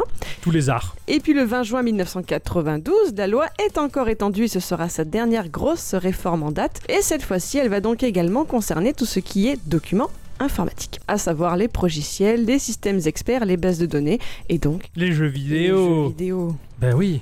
Merci Ah François. mince alors. Ainsi, depuis que cette loi est devenue effective, donc en 1993, la BNF reçoit un exemplaire de chaque jeu qui sort en France. C'est là-bas qu'il faut aller vivre. Et c'est là qu'on dit merci François Ier pour nous permettre de sauvegarder cette culture que l'on aime tant. C'est pas C'est faux. grâce à Ah oui. Mais ça. bon, s'il y avait pas lui, on aurait eu un autre qui aurait eu l'idée, je pense. hein. peut-être, mais Mais peut-être bon, pas. en l'occurrence, c'est lui le premier à l'avoir eu, Voilà. bah voilà, autant lui attribuer les lauriers. Alors bien sûr, il y a quelques difficultés pour pouvoir mener ce projet à bien. Tu m'étonnes. D'une part, cette version de la loi est encore relativement récente et parmi les éditeurs de jeux vidéo, il y a les bons et les moins bons élèves, donc ceux qui pensent envoyer leurs exemplaires et ceux qui oublient. hein. Ça, c'est- Ou ceux qui ne veulent pas. Ah ouais. ouais, mais du coup, ils sont hors la loi, quoi. Mais c'est tellement bon de l'être. Mais bon, il y a aussi des problèmes un peu plus délicats. Vous devez avoir une petite idée de ce qui pose problème. Les jeux avec du Ah hentai. oui, c'est ce que j'allais dire en Ah plus. non, ça, ça pose pas. Qu'est-ce quel est le rapport? Enfin, pourquoi ça poserait problème ça? Parce qu'ils se penchent dessus absolument, ils les veulent tous. Alors, Par exemple, il y a le souci des jeux dématérialisés. Ah, eh oui. Ouais, mais ils peuvent On- avoir on une le copie numérique. Il peut avoir une copie numérique, mais aussi le fait que les jeux, même disponibles en version physique, eh ben, aujourd'hui sont constamment mis à jour et patchés. Eh oui. Ah Du coup, il est difficile de savoir quelle version du jeu est celle qu'il faut conserver. Y a pas une idée là pour créer des emplois Les mecs qui mettent à jour les jeux? Bah, il y a- Eh. il y, a une équipe derrière tout ça, déjà. Ils sont déjà Mais, en euh, attends. les types. Ils, ils sont, ils sont capables dans- quand même de, de- de- de stocker des, des jeux sur des serveurs quand même les mecs. Oui, mais c'est Eh vraiment... ben ils mettent la version à jour. Oui, mais c'est difficile, ça. t'imagines le boulot? Ouais, vu le nombre de jeux qu'il y a, t'imagines Regarde, si t'as une mise à jour CFT Eh, tout- tout- toutes eh, les semaines, eh. euh, Warcra- Warcraft, etc. Comme il a une, une idée. Oui. Faire des emplois. Tout à fait. Eh, tout c'est ce que. Bicyclette disait, il y a du monde Il y a déjà. du monde. J'espère qu'ils sont plus efficaces qu'Adopi. euh, Adopi. euh, Donc il y a aussi le problème des jeux qui nécessitent une connexion internet permanente parce que ben, ensuite ils sont mis en consultation dans une salle et là par contre il n'y a pas internet pour s'en servir. Donc il doit y Ah, avoir des versions spéciales. Comme ça tu peux pas accéder à internet pour ces trucs là. C'est- le règlement intérieur de la BNF qui fait ça. Hum, D'accord. Voilà. Euh, Il y a aussi le problème des formats propriétaires et il y a le souci de l'obsolescence des supports des jeux et de leurs appareils de lecture. La BNF a dû s'équiper du coup d'un service de techniciens spécialisés pour numériser ces documents et ainsi pouvoir proposer des virtualisations des machines en passant par des émulateurs. Ah ah C'est ça, est-ce que vous vous rendez pas compte à quel point c'est un super boulot? Les mecs, ils ont des émulateurs. Eh oui, Eux, c'est pas bien. Lego, les émulateurs. Eh oui. Ou alors ils gardent la ROM mais que 48 heures. Ah, ah, ah, Comme je vous le disais tout à l'heure, la loi est effective depuis 93, soit 25 ans en ah. arrière. 92, tu avais dit. Elle est effective depuis Ah, 93. effective. Oh là Elle là. date de 92. Il est vrai. Alors, même que nous étions au milieu de la quatrième génération de consoles sorties sur le marché à ce moment-là, Ah oui. il y a donc beaucoup de retard à rattraper. Un peu, ouais. Putain, Voilà. j'imagine. Euh, donc c'est pour pallier ceci que depuis les années 2000, la BNF a également mis en place ce que l'on appelle une politique d'acquisition pour compléter son catalogue. Pour donc acheter directement des produits sortis avant 92 et parfois même avec des jeux qui ne sont jamais sortis en France ou même en Europe. Ils sont seulement sortis au Japon. Ah. Donc ils gardent tout, hein. c'est-à-dire qu'ils vont garder la boîte d'origine, le, le livret qui va aller avec. Ceux qui ont des accessoires, ils vont avoir un conditionnement précis aussi pour qu'ils soient vraiment comme ils sont sortis dans le commerce. D'accord. Sous, le- sous le blister officiel et tout Ils en sont, à- ils en sont là ou pas du tout? Je- non, ils les ouvrent quand même. Ah. Ils sont ouverts. Ils sont ouverts. Tu peux, tu peux consulter le, le petit livret qui va avec. Parce que le but du jeu, c'est de pouvoir les consulter, les documents. C'est super. Ah, carrément. Pas juste les garder sous clé, jamais, quoi. quoi. Je vais tellement hors la loi à vouloir tout voler. Ouais. Ah, c'est chaud. hein. Alors l'année dernière, elle possédait ainsi un catalogue de plus de 17 000 titres jouables et elle en reçoit environ un nouveau millier chaque année. Oh la vache, c'est énorme. Là, c'est la bibliothèque de jeux Dixon, quoi. T'aimerais bien, hein Oui. Alors ces jeux sont consultables sur place, comme je vous le disais, n'est-ce pas? Mais Ouais. vous ne pouvez pas donc les emprunter à la maison. Oui, oui, c'est pas, c'est c'est une que- bibliothèque, quoi. Voilà. C'est presque un musée à ce niveau-là. L'entrée coûte 4 euros. Vous pouvez payer un pass annuel à 15 euros. C'est pas C'est cher. pas excessif. Ah ouais. Mais l'entrée est gratuite de 17 à 20 heures. Pour aller jouer à des émulateurs? Oui. C'est super. Les jeux qui font partie du dépôt légal ne sont pas consultables par n'importe lequel d'entre nous et il faut démontrer que vous avez des besoins justifiés. À part euh, au secours, je suis en manque, tu vois. Euh, Oui, j'ai non, des besoins justifiés, monsieur, je suis un humain comme tous les autres. J'ai besoin de louer. il faut que tu sois étudiant, chercheur ou journaliste dans ce domaine-là pour pouvoir euh, bah, voir les pépites. Hein, euh, Ça va, je leur montre la carte Geeko. euh, On l'a T'en as une de carte. Geeko, on n'a pas de carte Geeko. Voilà, donc pour nous autres communs des mortels, il y a tout de même une sélection qui est consultable donc en accès libre. A- en tout cas, j'ai j'ai vu ça sur un reportage sur jeuxvideo.com. À l'époque, quand ils l'ont fait en 2017, il y avait 5 postes dédiés. Ouais. Ouais, c'est pas énorme non plus quoi. Euh, il y a, ils vont faire une salle euh, de réalité virtuelle filmique, donc avec des vidéos. Tu vas Ah oui, te avec des promener. caméras Ouais, voilà, d'accord. exprès. euh, Et euh, ludique où tu vas vraiment avoir le casque enfin, pour te pour Ouais. jouer, voilà. Euh, mais voilà, vous pouvez donc potentiellement jouer gratuitement à des jeux vidéo de 17 à 20 heures. C'est quand même pas mal comme Cybercafé, la BNF, non? Oh, c'est pas mal. Carrément. Je voulais Tout mettre l'accent sur ce, petit arbre de. Parce que c'est quelque chose. D'énorme qui est tellement méconnu finalement. Alors c'est toujours pareil, c'est méconnu parce que c'est à Paris et que tout le reste de la France n'y a pas accès. Oui, oui, c'est comme toujours un peu pareil, mais bon, le principal c'est que bon, on sache que ça existe, c'est déjà pas mal. C'est vrai. Voilà, du coup, euh, ça existe pas forcément qu'à Paris, mais dans un coin de nos têtes. Tout à fait. C'est génial. Oh. Bien, merci beaucoup, Eddie Secret, pour Ah cette instant culture qui m'a particulièrement plu. Ah, oui, bah, pareil. écoutez. Ouais, ouais, juste avant l'émission, tu avais quelques doutes, même si je ne savais pas de quoi il s'agissait. Eh ben, c'est parce que les, les bibliothèques, c'est mon dada, c'était mon travail avant. Alors moi, ça me passionne toujours. Oui, mais- et tu retranscris ta passion au travers ton, ton, ton récit de l'instant culture, bah, ça m'a beaucoup plu.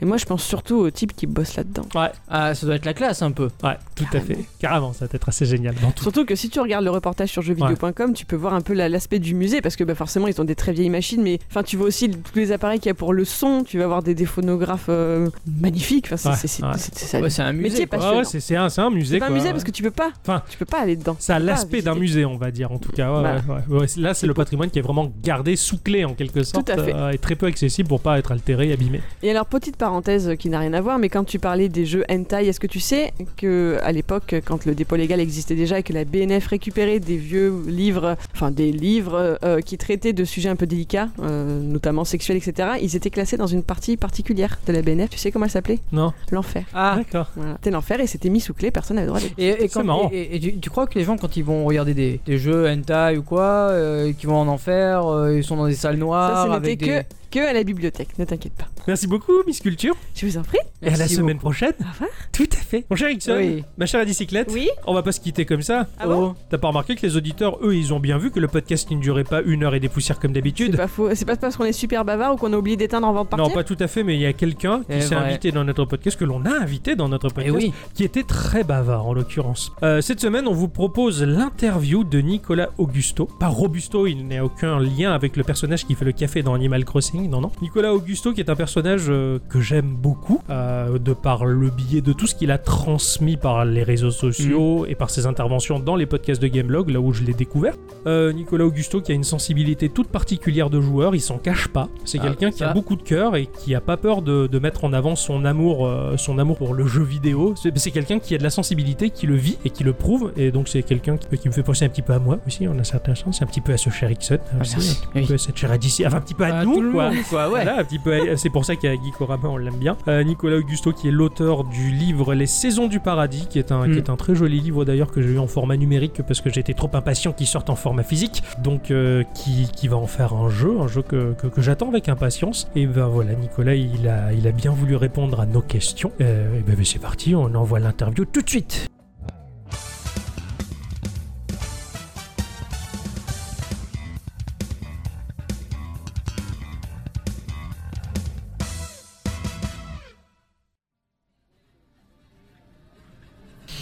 Eh bien, salut Nico, salut et euh, merci, merci beaucoup pour nous accorder l'opportunité d'être curieux, euh, d'être curieux envers un passionné de jeux vidéo, également créateur. Ça nous fait franchement énormément plaisir. Bonjour à tous, bonjour les amis, merci beaucoup de cette invitation. Je suis très heureux euh, d'être avec vous. Ça m'arrive de temps en temps d'écouter vos podcasts, euh, de, suivre un petit peu ce que vous faites. Et en tout cas, voilà, je suis très flatté aujourd'hui d'être avec vous et de vous partager un petit peu euh, eh bien, l'une de mes passions qui est le jeu vidéo. Et c'est vrai que ben, voilà, j'ai passé pas mal de temps, on va dire, euh, du coup, à, voilà, à observer, évoluer dans, ce milieu en tant que passionné, joueur, développeur. Waouh, alors là, j'interromps tout de suite le, le développeur qui allait parler, mais euh, on est juste ultra flatté que tu nous écoutes. hein. ça nous va vraiment droit au cœur, ça fait ultra plaisir. Euh, et ben justement, euh, on a un sacré lot de questions à te poser, hein, histoire de, te connaître un peu plus et de savoir un peu plus ce que tu fais. Euh, bon, on va commencer tout de suite avec la première question qu'on t'a préparée. On voudrait savoir comment as-tu abordé le jeu vidéo dans ta vie? Ta première machine, tes premiers amours de jeu, enfin co- comment tout a débuté en fait? Eh ben, en fait, le jeu vidéo, j'y suis globalement euh, euh, je suis tout petit. Alors, en fait, ce sont des amis à mes parents qui m'ont offert euh, une Nintendo, une NES à l'époque. Et donc, du coup, mes premiers jeux, eh c'était euh, Donkey Kong, Mario, euh, Excite Bike, euh, Donkey Kong. euh, il y avait quoi? Il y avait Godzilla aussi, je me souviens. Il y avait euh, Earth, une sorte de shoot, duck hunt et compagnie. Bon bref, j'ai commencé euh, avec la NES et puis euh, du coup je suis, tombé dedans. Je suis tombé dedans, je m'y attendais pas vraiment. Et en fait il y a eu une sorte de, connexion, un peu, un peu, bah, voilà, un peu, je, je sais pas, c'est très étrange en fait. C'est très étrange, mais j'imagine comme, une grande majorité d'entre vous qui nous écoutent, comme vous-même probablement. Et puis ma première magie, comme je vous disais, donc c'était la NES. les premiers amours, bah, il y a Mario Bros, il y a euh, le premier Zelda, euh, auxquels je pense, euh, qui ont façonné en fait euh, ma, ma- ma- ma perception en fait euh, du, du jeu vidéo, ce que- ce qu'elle devrait être quelque part, parce qu'en fait on y va tous un petit peu avec notre ce que devrait être entre guillemets le, le- le jeu vidéo, mais en fait ça vient surtout à mon avis euh, des premiers jeux qui nous ont marqués, euh, de, de cet amour en fait que, que, au final on, enfin, on nous prenait un petit peu pour des pour, pour des fous à l'époque. C'est vrai quand je vois aujourd'hui le jeu vidéo comme il a évolué, tout le monde joue. Euh, je me dis que ça a quand même bien changé. Donc voilà, j'ai commencé avec la NES et puis petit à petit après, eh bien, je suis parti euh, à l'aventure, euh, découvrir d'autres consoles, notamment la Master System et puis après la Super Nintendo, Super Famicom. Bref, j'ai joué un petit peu à tout et voilà, j'ai commencé à cette époque-là. Effectivement, le jeu vidéo a bien changé euh, ces dernières années. Et euh, oui, euh, tu as commencé par la NES, comme moi et comme beaucoup d'entre nous. Notre deuxième question, bah, nous, nous t'avons découvert par le biais des podcasts de Gameblog. Tu es un fervent défenseur de Nintendo contre l'éternel. Comment as-tu fini par rejoindre l'équipe de Gameblog? Ça, c'est vraiment une très bonne question. Euh, fervent défenseur de Nintendo contre l'éternel. Euh, vous m'avez découvert avec Gameblog, ok. bah, en fait, oui, je pense comme, comme beaucoup dans, le jeu vidéo, parce qu'avant, moi, je, bossais, donc du coup, j'avais. euh, faisais une, une émission euh, pour Canal qui avait absolument rien à voir, et puis. Je me suis retrouvé euh, un peu comme ça en fait dans, dans, dans, dans, le milieu de la presse, même si je n'y ai jamais fait, euh, euh, j'en ai jamais fait partie officiellement. Donc c'est bien que vous posiez cette question parce que ça va peut-être aussi en fait faire tomber un peu une sorte de voile un peu flou sur, sur ça. Non, Gameblog en fait ce sont des amis, que ce soit Julot, Julien, que ce soit Plume, que ce soit Traz, ce sont des gens qui m'ont ouvert un peu la porte. Au début, ils m'ont invité pour un podcast. C'est Julien Chies qui m'a invité pour un podcast sur, euh, sur les boutiques, parce qu'en fait moi je viens du milieu des boutiques, donc c'est vrai que c'est un petit peu euh, c'est particulier parce qu'en fait j'étais dans, dans le retail, dans la vente, et puis après un peu dans la presse, et puis dans le jeu vidéo, donc dans le, dans le développement, donc j'ai un petit peu cette chance d'avoir vu un petit peu euh, le jeu vidéo sous ces trois axes principaux. Et euh, c'est vrai que, bah oui, peut-être euh, à travers les podcasts, les gens sentent une passion animée euh, pour Nintendo. C'est pas être aveugle parce que je, reconnais absolument les, qualités des, autres équipes que l'on peut retrouver chez, Sony, chez Microsoft et chez d'autres éditeurs, bien évidemment, mais notre cœur n'est pas aveugle ou n'est pas sourd et il répond certaines euh, réactions euh, chimiques, j'en sais rien. euh, mais voilà, Nintendo c'est un peu ça quoi, c'est une, longue histoire d'amour avec ses personnages, avec ces univers effectivement enfantins euh, qui nous rappellent euh, eh bien que le monde n'est pas tout gris, hein, parce que c'est vrai que quand vous regardez euh, ce qui se passe dans le monde, ça fait du bien en fait d'avoir ces univers colorés en tout cas je trouve que Nintendo fait du bien globalement à notre industrie et même un petit peu, un petit peu au divertissement en règle générale en règle générale. Concernant euh, comment j'ai rejoint l'équipe de Gameblog, comme je vous le disais, j'ai- pas rejoint l'équipe de Gameblog. Euh, j'ai toujours été invité. J'ai fait euh, un édito ou deux. Je crois que j'ai fait un édito sur Nintendo, un ou deux trucs, mais jamais, jamais, jamais je, suis devenu journaliste. De un, ça ne m'intéressait pas. Ça m'a jamais intéressé. Moi, quand je passais à Paris, j'allais voir mes potes à Gameblog. et puis voilà, c'est tout. C'était des copains, quoi, avec qui j'ai beaucoup d'estime. Et au, au quand je vois euh, cette guerre qu'il y a dans, la presse entre les, différents services de presse ou les différents euh, sites de presse ou différents blogs, je me dis, je suis bien content de ne pas être euh, trop trop loin.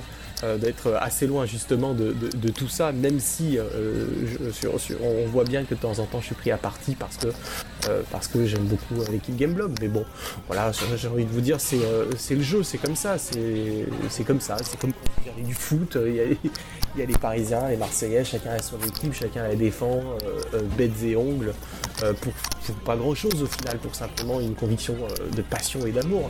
Le jeu vidéo est touché un petit peu par, par, par la même chose, mais bon, c'est- pas très grave, et bien au contraire, je pense que c'est ce qui crée des liens lorsqu'on se rencontre en IRL tous ensemble. C'est un trait de caractère qui transparaît particulièrement par le biais de ce que tu laisses sur les réseaux sociaux. Tu te tiens loin des enjeux, euh, loin des guerres commerciales et de pouvoir, et tu te focuses juste sur l'amour de tes passions, en l'occurrence ici le jeu vidéo. Et, euh, c'est bien pour ça que, euh, de notre point de vue, on a accroché vis-à-vis de toi. Merci également d'avoir précisé que tu n'étais pas journaliste, parce que je suppose qu'on est, assez nombreux à se tromper à ce sujet. Alors, par rapport à Gameblog, justement, comment, comment passe-t-on de Gameblog à la littérature, euh, puis à la création d'un jeu vidéo? Quelles ont été les étapes mémorables pour en arriver jusque-là? Bon, en fait, le truc qu'il y a, c'est que je bosse en, télé. Moi, c'est ce que je faisais depuis quelques années. Euh, Je bossais sur mon émission, une partie de, ma vie, sur un travail euh, qui me prend beaucoup, beaucoup de temps. Donc, euh, euh, c'est aborder certains sujets un peu tabous, notamment, vous pouvez découvrir sur, la chaîne YouTube que je tiens avec mon épouse, où, on aborde certains sujets qui sont assez intéressants d'un- point de vue philosophique, mais qui, voilà, qui explorent d'autres thématiques. Donc, du coup, ça, c'est d'où je venais. Et puis, euh, bah, en fait, en allant régulièrement à Paris, bah, en fait, on rencontre des gens, on échange. euh, leur- ils te disent, ouais, c'est quoi tu fais quoi dans la vie, machin, tu fais ça. Euh, moi, j'adore le, jeu vidéo. Et puis, fil en aiguille, je me suis retrouvé un petit peu, bah voilà, au milieu de Gameblog, à faire un E3, deux E3. euh, euh, pour, il y avait aussi l'émission plus ou moins geek. Et puis. Depuis des années, en fait, en parallèle, moi, euh, il y a un truc qui me, fascinait toujours, c'est de raconter des histoires. euh, comment, euh, comment toutes ces personnes écrivent des, histoires. Je me suis dit, tiens, je vais me lancer en fait sans, sans absolument aucune ambition ou quoi que ce soit. Je me suis dit, tiens, je vais écrire une histoire et puis. cette histoire, je l'ai mis de côté pendant des années et puis elle est revenue. Euh, elle est revenue un peu comme ça sur le, sur le devant de la scène en 2012 parce que j'ai perdu mon chien. Et puis j'avais besoin de trouver une sorte d'exutoire par rapport euh, à, la, à, la, à la- peine, en fait, à la douleur euh, que j'ai éprouvée euh, à, à le perdre. En fait, il était vraiment malade, euh, il avait une sténose pulmonaire, donc bon, c'était, voilà, puis il était toujours avec moi, quoi, globalement. Donc, du coup, c'était, c'était un moment assez, assez douloureux et du coup, je me suis dit, tiens, je vais reprendre l'écriture que j'avais commencé il y a quelques années et puis, bah, je vais aller au bout cette fois. Je vais aller au bout et puis, euh, du coup, mon chien, ce petit chien, est- s'est retrouvé dans, cette histoire accompagné d'un, jeune garçon atteint du syndrome d'Asperger, euh, qui est une forme euh, d'autisme. Et je me suis dit, tiens, bah, on verra bien où ça va. Et puis, rapidement est venue en fait l'idée de- d'en faire une narration interactive, d'en faire un jeu. Et puis, euh, en fait, avec les connexions que j'avais dans le jeu vidéo, ça m'a permis de rencontrer des gens de chez Ubisoft. Euh, Ubisoft qui est quand même une, une des plus grosses boîtes euh, en, France, ce n'est peut-être même la plus grosse. Euh, et puis d'échanger avec eux autour des idées. Je suis allé à une, GDC il y a quelques années où j'ai eu la chance de rencontrer euh, pas mal de monde de chez Ubi, euh, avec euh, des, au début des amis, puis sont devenus en fait des collègues de travail euh, autour de, de ce projet. Euh, on a pisté un petit peu pas mal de, de monde, savoir euh, il y avait des gens de l'équipe de Zombie notamment et de, Rayman, parce qu'il y avait quand même beaucoup de départs à l'époque. Euh, quand il y a eu euh, ces, petits soucis avec Rayman sur Nintendo Wii U, si vous vous souvenez. Et donc du coup ça m'a permis de rencontrer quelques personnes qui nous ont rejoints dans le projet. J'ai pris la voiture avec Julien, qui est non pas Julien Chiez, hein, parce que je sais qu'il y a tellement de Julien, c'est le problème, de Julien. Avec Julien, mon, me- mon meilleur ami en fait, qui m'a suivi dans cette longue aventure. On a pris la voiture et on est parti euh, dans le nord de l'Espagne. Et on est allé rencontrer Oscar Arrojo, qui était le compositeur de, Lord of Shadow, Castlevania Lord of Shadow. Et puis, euh, en fait, on, lui a partagé, on l'a pitché un peu, et puis euh, il est tombé un peu amoureux de l'histoire, et puis il nous a rejoint. C'est globalement, comme anecdote, c'est un des premiers à nous avoir rejoint dans, cette aventure. Voilà, qui est, qui est, qui est, qui est, une longue aventure, qui est toujours pas terminée, hein, mais qui une sacrée euh, longue aventure. Donc euh, voilà, les étapes mémorables, un petit peu, bah, c'est ça, c'est euh, les étapes fortes, déjà la perte de mon chien, le début de la création. Ensuite, eh bien, il y a le, trouver des gens compétents qui euh, souhaiteraient bah, justement participer au projet. Ensuite, il y a lever les fonds, parce qu'il faut trouver de l'argent, il faut trouver des moyens. Donc, pendant quelques années, j'ai passé mon temps à- globalement à pitcher, lever des fonds, euh, à gauche, à droite, euh, monter une société en fait. Monter une, société, au début c'était tout petit, puis c'est devenu quand même quelque chose d'assez euh, conséquent. Euh, voilà un petit peu quelles ont été un peu les premières étapes euh, euh, mémorables euh, de tout ça, mais bon, je vais vous en parler encore un peu plus. Ah bah c'est parti, hein. il n'y a que toi qui puisse nous parler au mieux du jeu duquel tu es l'auteur. Eh ben, Est-ce que tu peux nous présenter, ainsi qu'aux auditrices et aux auditeurs, ton projet? Alors comment est-ce que je peux parler de mon, jeu, de mon jeu, de cet univers au mieux? Donc les saisons du paradis, c'est en gros une, une- une vaste histoire avec différents personnages qui vivent dans différentes parties du monde, à différentes époques, euh, qui ont tous vécu quelque part un drame euh, si fort qu'il a euh, changé euh, leur vie à jamais. Et vous allez vous retrouver donc déjà dans le roman à voyager à travers ces différents personnages qui semblent au départ, en tout cas pour le lecteur, rien ne les relie entre eux. Et puis à travers le livre, vous allez découvrir justement qu'il y a un fil qui va les amener à découvrir un destin commun. Euh, malgré les époques, les cultures euh, qui les différencient. Donc vous avez le personnage de Yann euh, et Annie, donc Yann, le petit garçon atteint du le chien Annie, qui est son meilleur compagnon qui lui est offert pour ses, pour ses 10 ans par ses parents. Il y a Tim euh, Northman et Elise Northman qui sont les parents de- de- du jeune garçon. Tim bosse à la brigade euh, du comportement des sciences à New York. Euh, on est dans les années 90, hein, donc c'est vraiment une période euh, euh, une période de New York très particulière que moi j'affectionne beaucoup. Et Tim a fait ses armes dans les années 70 autour de, très grosses affaires de tueurs en série.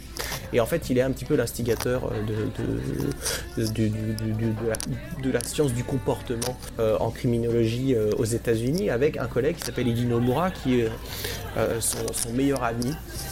Et vous allez suivre aussi ces deux flics embarqués dans une histoire euh, de tueur en série. Et puis bon voilà, il y a d'autres personnages, mais je, ne veux pas trop, euh, trop en révéler, mais globalement tous ces personnages, comme je vous dis, sont tous liés.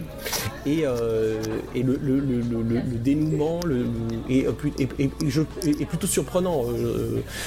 les, personnes qui ont lu le livre, la, presse qui a lu le livre, il y a eu de très très bons retours. les gens étaient assez surpris en fait des différentes connexions j'avais envie de. Je me suis rien interdit globalement. Ça, ça, peut euh, de temps en temps faire peur de se dire voilà. Euh, mais je crois que c'est les joies de, de, l'écriture. Et, et du coup, ben voilà, en fait, en, continuant à écrire, euh, au début, c'était une histoire qui s'est enrichie, qui s'est divisée en, en, trois volumes, parce que l'histoire était vraiment assez massive.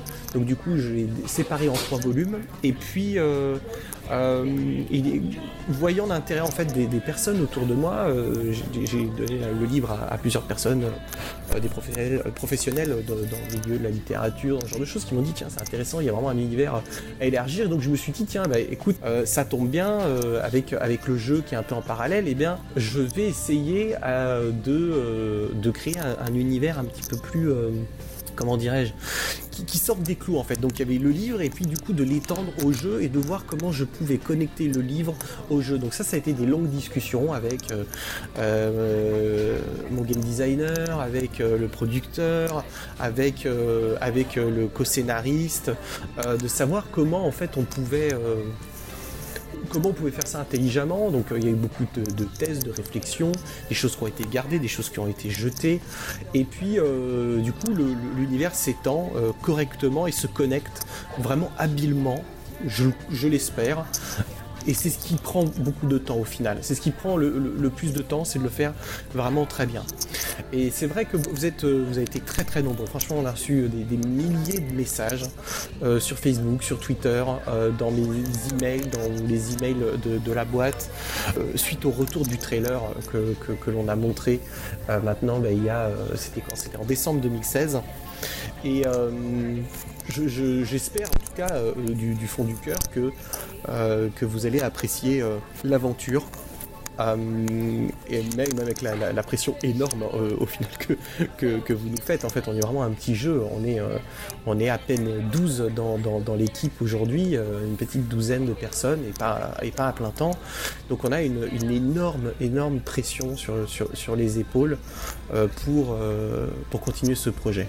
Ok, ben merci pour toutes ces précisions, mais du coup je me demandais, euh, pour opérer le passage transmédia de la littérature vers le jeu vidéo, quelles concessions doit-on faire? Avantages gagne-t-on Et euh, le passage d'un média à l'autre est-il facile? En fait, euh, je ne crois pas qu'il y ait vraiment de, concessions, c'est simplement de réfléchir et c'est la partie la plus difficile, hein, de réfléchir à ce que nous offre individuellement chacun des médias. Euh, je pense notamment au livre qui va nous permettre euh, d'aller vraiment dans la profondeur, dans la connexion entre les personnages, euh, dans l'univers. On va pouvoir avec un livre apporter une deuxième, une troisième, voire même une quatrième piste de lecture à certains passages, à certains personnages ou à certains euh, thèmes abordés, ne serait-ce que euh, dans le, livre. C'est quelque chose qu'on peut difficilement faire euh, dans le jeu vidéo, en tout cas pas avec une telle notion de profondeur. Par contre, dans le jeu, il y a quelque chose qui, est, assez fascinant, c'est cette, particularité qu'on peut donner aux joueurs à lui laisser s'approprier l'histoire, malgré qu'elle soit écrite, malgré que les personnages sont imposés, malgré que l'univers soit imposé. Euh, le jeu vidéo permet justement une certaine forme euh, euh, d'implication du joueur qu'on ne peut pas retrouver dans un livre, qu'on ne peut pas retrouver dans un comics et, qu'on ne retrouve pas du tout non plus au cinéma.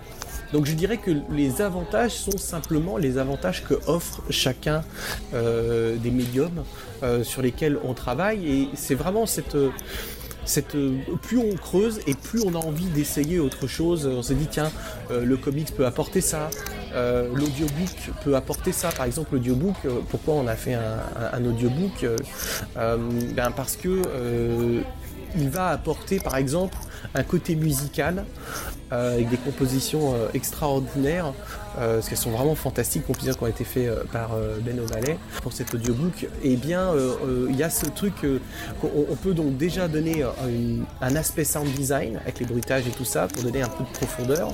On peut donner aussi de la musique et justement toucher un peu plus loin le cœur et les oreilles de, celui qui expérimente l'audiobook. Il y a aussi bah, quelque chose de, juste excellent, c'est notamment euh, eh bien, euh, ceux qui sont euh, aveugles, même si bah, ils peuvent lire avec le braille.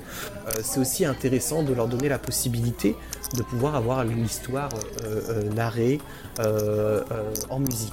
Je pense aussi aux enfants qui, aiment bien aussi avoir des, des contes avant de s'endormir. Je pense aussi à tous, les, à tous nos amis des grandes villes qui sont dans les, euh, voilà, dans les trains, dans les RER, dans les trams, euh, qui sont dans leur voiture bou- bou- bouclée, euh, bouchée pardon, dans, des, dans, des, dans des bouchons sans fin.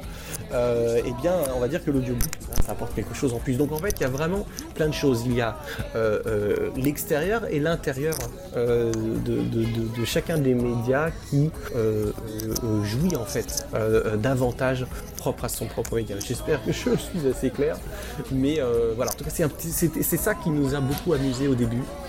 euh, de, réfléchir à comment on pouvait le faire, euh, de ce qu'on pouvait faire. euh, c'est vraiment vraiment fascinant. Euh, le jeu vidéo, lui, euh, eh bien, euh, il a, il a ce truc, euh, comme je vous disais, cette narration euh, qui, est, qui est très particulière. Il y a le ressenti contrôle qui est aussi absolument unique. On peut voilà, jouer avec le chien. euh, euh, c'est quand même, moi, c'est toujours un de mes trucs préférés, même si on peut voler dans le jeu euh, avec un personnage particulier qui donne une notion de liberté. C'est vrai que quand on switch avec le chien, ça donne quelque chose d'assez d'a- d'assez cool. Toutes les personnes qui ont joué, qui ont testé, trouvent ça vraiment cool.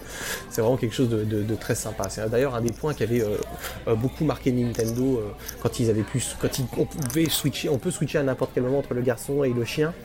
Et, euh, et aussi euh, justement à certains moments du jeu on pourra s'envoler euh, avec cette figure un petit peu fantomatique que l'on voit dans, le trailer. C'est vraiment des aspects qui ont beaucoup marqué Nintendo par leur côté fun. Donc il y a aussi un côté fun que le, jeu vidéo apporte que le livre n'apporte pas par exemple. Et ça c'est ça c'est plutôt cool. En tout cas j'espère que ça vous plaira quand ça sortira. Vous, vous aurez la possibilité justement d'observer voilà, par différentes facettes. euh, certains des personnages, parce que pas tous les personnages seront dans le jeu bien évidemment. Euh, on, a un gros focus euh, sur Yann et Annie. Même si on vous réserve une surprise que je ne peux pas vous révéler, on vous réserve une surprise. Voilà, ça, je, faut être un petit peu patient, mais, mais je pense que ça vous fera plaisir. Eh bien, tu nous offres une vision bien particulière du process de développement euh, qui nous permet de prendre pleinement conscience de l'ampleur du travail. Et d'ailleurs, bien à mon sens, c'est d'autant plus important de le savoir pour savourer le titre euh, lors de sa venue sur nos machines. Euh, bah, Vis-à-vis du développement du jeu, euh, est-ce que tu as puisé ton inspiration dans d'autres jeux S'il y en a eu, quelles ont été tes principales influences? En fait, il y, en a, y en a quelques-unes, effectivement. Bah, ce sont des jeux surtout qui nous marquent. Donc je dirais euh, Zelda. Euh, c'est indéniable. Zelda pour son côté aventure, ce côté un peu onirique, ce voyage, euh, cette quête un peu personnelle. Je dirais Mario aussi, Mario 64 pour ce côté fluide, sauter avec un. Il y aura un peu de plateforme dans le jeu. Donc Mario, je mettrais Resident Evil.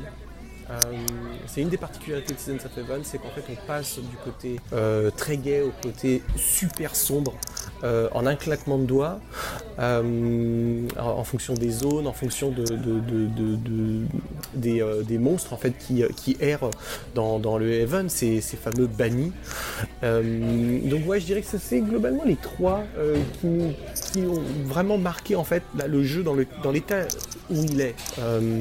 Euh, Avant, il y a eu d'autres versions, d'autres idées, il y avait d'autres jeux qui nous avaient touchés, on avait réfléchi à, pas mal de choses, euh, parce qu'en fait, on est parti du livre quelque part euh, au début, et donc du coup, le livre étant très très large, on est parti très très large sur le jeu pour le réduire, le réduire, le réduire, le réduire euh, à quelque chose de beaucoup plus, euh, beaucoup plus simple, beaucoup plus humble, euh, beaucoup plus faisable aussi, même si ça reste très très difficile. C'est l'une des problématiques que, l'on rencontre en fait dans, dans, notre développement, c'est qu'on fait pas un petit jeu. euh, euh, euh, J'aime pas dire petit jeu parce que c'est pas petit jeu, c'est tous les jeux sont grands par leur cœur, mais pas tous sont grands par, le budget. Donc on- la problématique c'est qu'on on, on, on a- on voulait on avait imaginé peut-être au début faire un jeu en 2D. Et puis en fait, la notion d'aventure, de voyage, était euh, euh, pas réalisable dans la, dans, dans, dans, de la façon dont on voulait le faire. Et donc du coup, on, est parti sur la 3D, mais voilà, la 3D, ça va vite, euh, c'est vite cher, c'est vite beaucoup d'assets, malgré qu'on peut en acheter effectivement sur le store Unreal hein, des assets. on en a créé beaucoup, mais on en a acheté aussi pour, pour essayer de soulager un peu l'équipe. De toute façon, toutes les équipes le, le font, entre celles qui sous-traitent et tout. Donc, même s'il y a des solutions pour euh, diminuer les coûts, ça reste un jeu 3D reste un jeu euh, onéreux et plus complexe. Euh, ça, c'est ça, c'est c'est ind- indéniable. Donc voilà, les influences ce sont ces trois jeux. Et puis après, il y a, je dirais, il y a dans, dans, la littérature, il y a la cartographie des nuages, connue sous le nom du film Cloud Atlas par exemple. Il y a la série Lost. Euh, il y a tout un ensemble de documentaires aussi qui sur des sujets, notamment sur les tueurs en série, euh, qui est un sujet qui me, qui me, qui me fascine, euh, la psychologie humaine, ce genre de choses. Et puis il y a bien évidemment, donc ça c'est ceux qui me suivent depuis longtemps, tout ce côté un peu paranormal, ésotérique. On se pose des questions, donc voilà, sur plein de sujets. Euh, et euh, voilà, la, survivance de l'âme, euh, sommes-nous seuls dans l'univers, ce genre de questions. En fait, tout ça a inspiré vraiment les saisons du paradis. Ce sont des sujets que vous allez retrouver en trame de fond dans, l'aventure, en fait, dans le livre et bien évidemment dans le jeu. Voilà, globalement, les, influences principales. D'accord. Et dans quelle mesure le jeu, à peu de temps avant sa sortie, euh, correspond-il à l'image que tu en avais? Qu'en est-il après avoir traversé les innombrables filtres euh, des diverses équipes liées au développement? Alors déjà, on n'en est pas à la sortie du jeu. Le jeu est prévu pour fin d'année 2020, si tout va bien, donc à la, fin euh, de la sortie de la trilogie des livres. Donc c'est pour, bien évidemment, pas révéler l'histoire, et puis c'est aussi pour pouvoir nous donner, nous, le temps aussi de peaufiner, parce qu'on est passé euh, depuis euh, le, reveal du trailer par euh, plusieurs stades où euh, eh bien on avait euh, on avait des, euh, investisseurs qui souhaitaient euh, euh, financer le jeu euh, et puis ils se sont rétractés euh, pour des raisons de retour sur investissement qui sont trop longs dans le jeu vidéo malheureusement. Parce que je- je- les joueurs ne savent peut-être pas mais globalement quand vous vendez euh, le jeu euh, seulement un an après la vente du jeu vous avez le droit à votre retour sur investissement. Ce qui par exemple pour des investisseurs s'ils avaient investi l'année dernière pour une sortie en 2020 euh, leur, euh, immobiliser leur argent pour globalement 5 ans en tout. Euh, ce qui euh, ce qui est voilà, assez compliqué pour euh, des investisseurs traditionnels qui viennent du real estate euh, euh, globalement. Donc c'est donc voilà, la sortie c'est pas pour tout de suite, donc comme ça encore un petit peu de patience, mais euh, dans quelle mesure il correspond à l'image initiale? En fait, euh, il correspond pas vraiment à l'image initiale. Euh, au final, il s'enrichit grâce euh, aux personnes qui gravitent autour du jeu, euh, game designers, level designers, aux artistes, aux musiciens, aux producteurs, aux gens aussi un petit peu de l'extérieur. Euh, et puis, euh, ouais, il, il grandit en fait un peu comme un, comme un enfant euh, qui est totalement différent de ce qu'il est au départ. Et euh, il va, euh, euh, du moins en tout cas, c'est ce que l'on pense. Quand on est de l'intérieur, c'est toujours délicat. Euh, c'est pour ça que c'est très difficile de faire au final un bon jeu. De sortir un jeu, c'est dur, mais de sortir un bon jeu, c'est encore plus compliqué.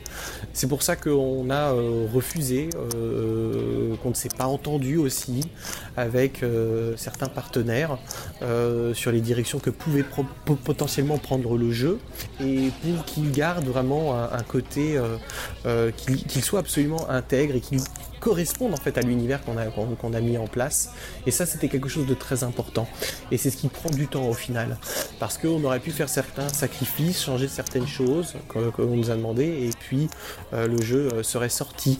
Euh, je l'ai mentionné d'ailleurs dans une interview que j'ai fait il y a, pas trop longtemps aux États-Unis avec un Américain. Et bien ce, côté où en fait vous avez certains publishers qui vont vous demander de, transformer le jeu en une sorte de, je sais pas, en une sorte de, de de DLC avec euh, du season pass. Et puis euh, on se heurte aussi à la problématique euh, bah, c'est un jeu d'aventure assez narratif avec une IP inconnue avec une, une équipe nouvelle même s'il y a des gens qui ont beaucoup beaucoup d'expérience dans l'équipe c'est quand même une équipe nouvelle. Euh, donc pour un éditeur ça fait peur en fait tout ça. Euh, et euh, tout, tout, tout ça ben, en fait met des bâtons dans les roues de, ce que vous avez en tête. Mais en même temps je vais vous dire c'est un petit peu la vie et c'est comme ça dans tout. Et donc du coup il faut trouver les moyens pour esquiver ça rebondir et puis, puis aller de l'avant. Puis surtout être patient en fait parce qu'il faut trouver les bons partenaires. Là on, a, on est en train de discuter avec un très très gros partenaire pour nous soutenir dans cette aventure Euh, si euh, on s'associe euh, ça définitivement ça va définitivement aider le jeu à s'envoler euh, à l'univers, à prendre racine, euh, à, à sortir, euh, à pouvoir commencer à communiquer de façon un petit peu plus normale, parce que c'est vrai que la façon dont, dont j'ai communiqué, euh, c'est totalement euh, indépendant, il n'y a rien de plus indépendant, mais c'était euh, le but de parler aux joueurs au final, parce que euh, les joueurs, c'est pour les joueurs qu'on le fait, c'est euh, c'est pour les amuser, euh, c'est pour les divertir, c'est pour les faire rêver, euh, c'est pour transmettre aussi un message. Euh, voilà, moi je suis joueur à la base, je suis pas un, game designer, moi j'écris des histoires. Euh, même si bah, euh, ma perception euh, et l'expérience progressent bien évidemment en étant au cœur de, la, problématique, eh bien forcément que, l'on progresse dans, tout ça, mais ce que je veux dire c'est que moi je reste très, euh, euh, très humble là-dessus, euh, je, suis qu'un joueur. Euh, ce que, je, souhaite du fond du cœur, c'est que le jeu euh, eh bien, euh, euh, amuse et raconte une belle histoire aux gens qui vont prendre le temps de, voilà, de s'engouffrer dans, cet univers qui, je pense, est assez original, du moins. En tout cas, nous chez Geekorama, on aime particulièrement les belles histoires, on aime le jeu vidéo bah, pour ça. Et je pense que ce sera la dernière question. Quels sont les aspects lors du développement qui ont été les plus problématiques Et à l'inverse, quels sont les aspects les plus euh, jubilatoires problématique, c'est la conception de l'équipe.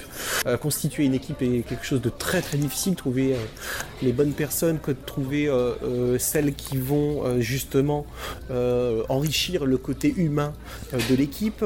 Je dirais que c'est vraiment un des premiers points. Le deuxième point, c'est de trouver aussi les talents des gens qui vont euh, apporter euh, quelque chose de, très euh, d'utile au jeu, notamment je pense aux, gens qui travaillent sur Unreal, Unreal 4, euh, qu'on cherche toujours, on en cherche toujours, donc c'est vrai que si vous avez des auditeurs, bah, si les peuvent me contacter.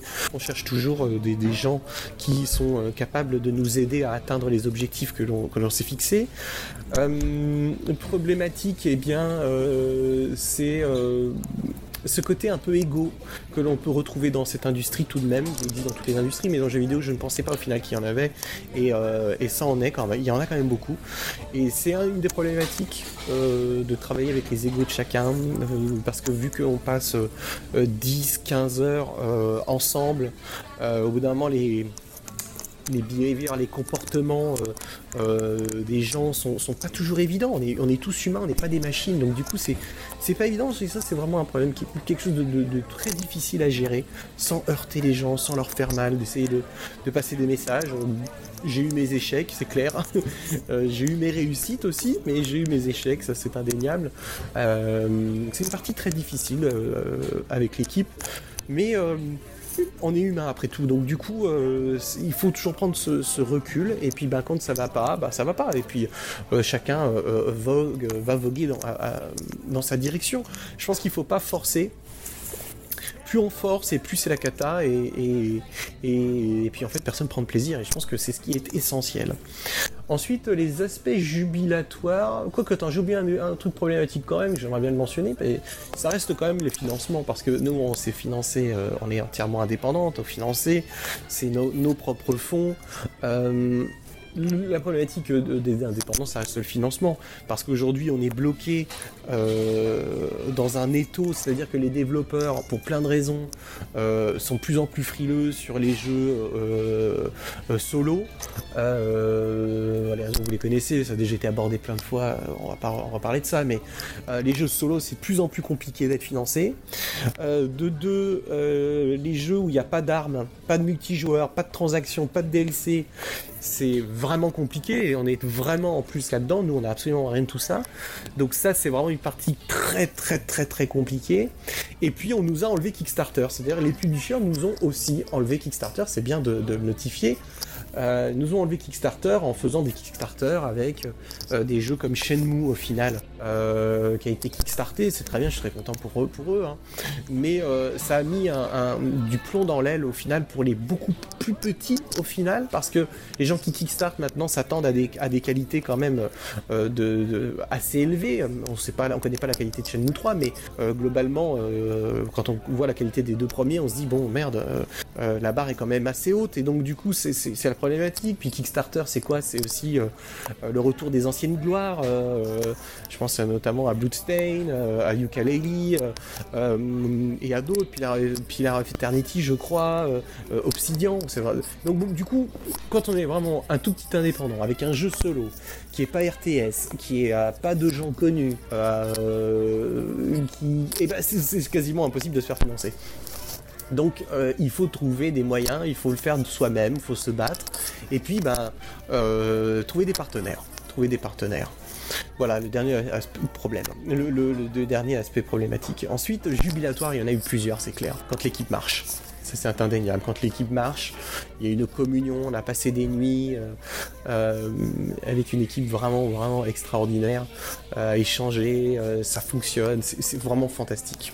Ensuite, l'aspect jubilatoire, c'est quand des personnes extérieures de l'équipe vont prendre la manette et jouer. Et on a eu plusieurs tests comme ça. Moi, à mes moments les plus forts, c'est quand Abesan de chez Nintendo a pris la manette donc dans nos studios à Burbank et a joué, euh, a, testé euh, le, euh, le switch entre le, le garçon et le chien très rapidement. Et il voulait pas tester en plus. C'est ça qui est assez fou, c'est qu'il voulait pas tester. et j'ai trouvé ça, j'ai trouvé ça vraiment vraiment très agréable parce que vous savez quand vous avez un prototype, vous jouez, il y a un- vous avez un critical pass, donc qui est un chemin très prédéfini que le, le- le- le joueur, soit le game director, soit le créatif, soit le lead programmeur, soit le lead, peu importe, connaît par cœur parce que quand il fait la démo, il suit ce chemin pour pas faire planter le jeu, pour pas avoir des bugs, parce que vous n'êtes pas en phase de debug quand vous êtes sur un, sur un proto euh, ou sur un vertical. Donc euh, quand vous avez quelqu'un extérieur qui prend la manette, vous serrez les fesses parce que vous dites purée, il va sortir du critical pass qui est sûr et il va me faire planter le jeu. Et il y a beaucoup d'éditeurs, euh, j'en ai rencontré quand même pas mal, assez détestables, qui prennent la manette comme ça sans vous me demander et puis qui veulent euh, aller euh, crapahuter dans le truc.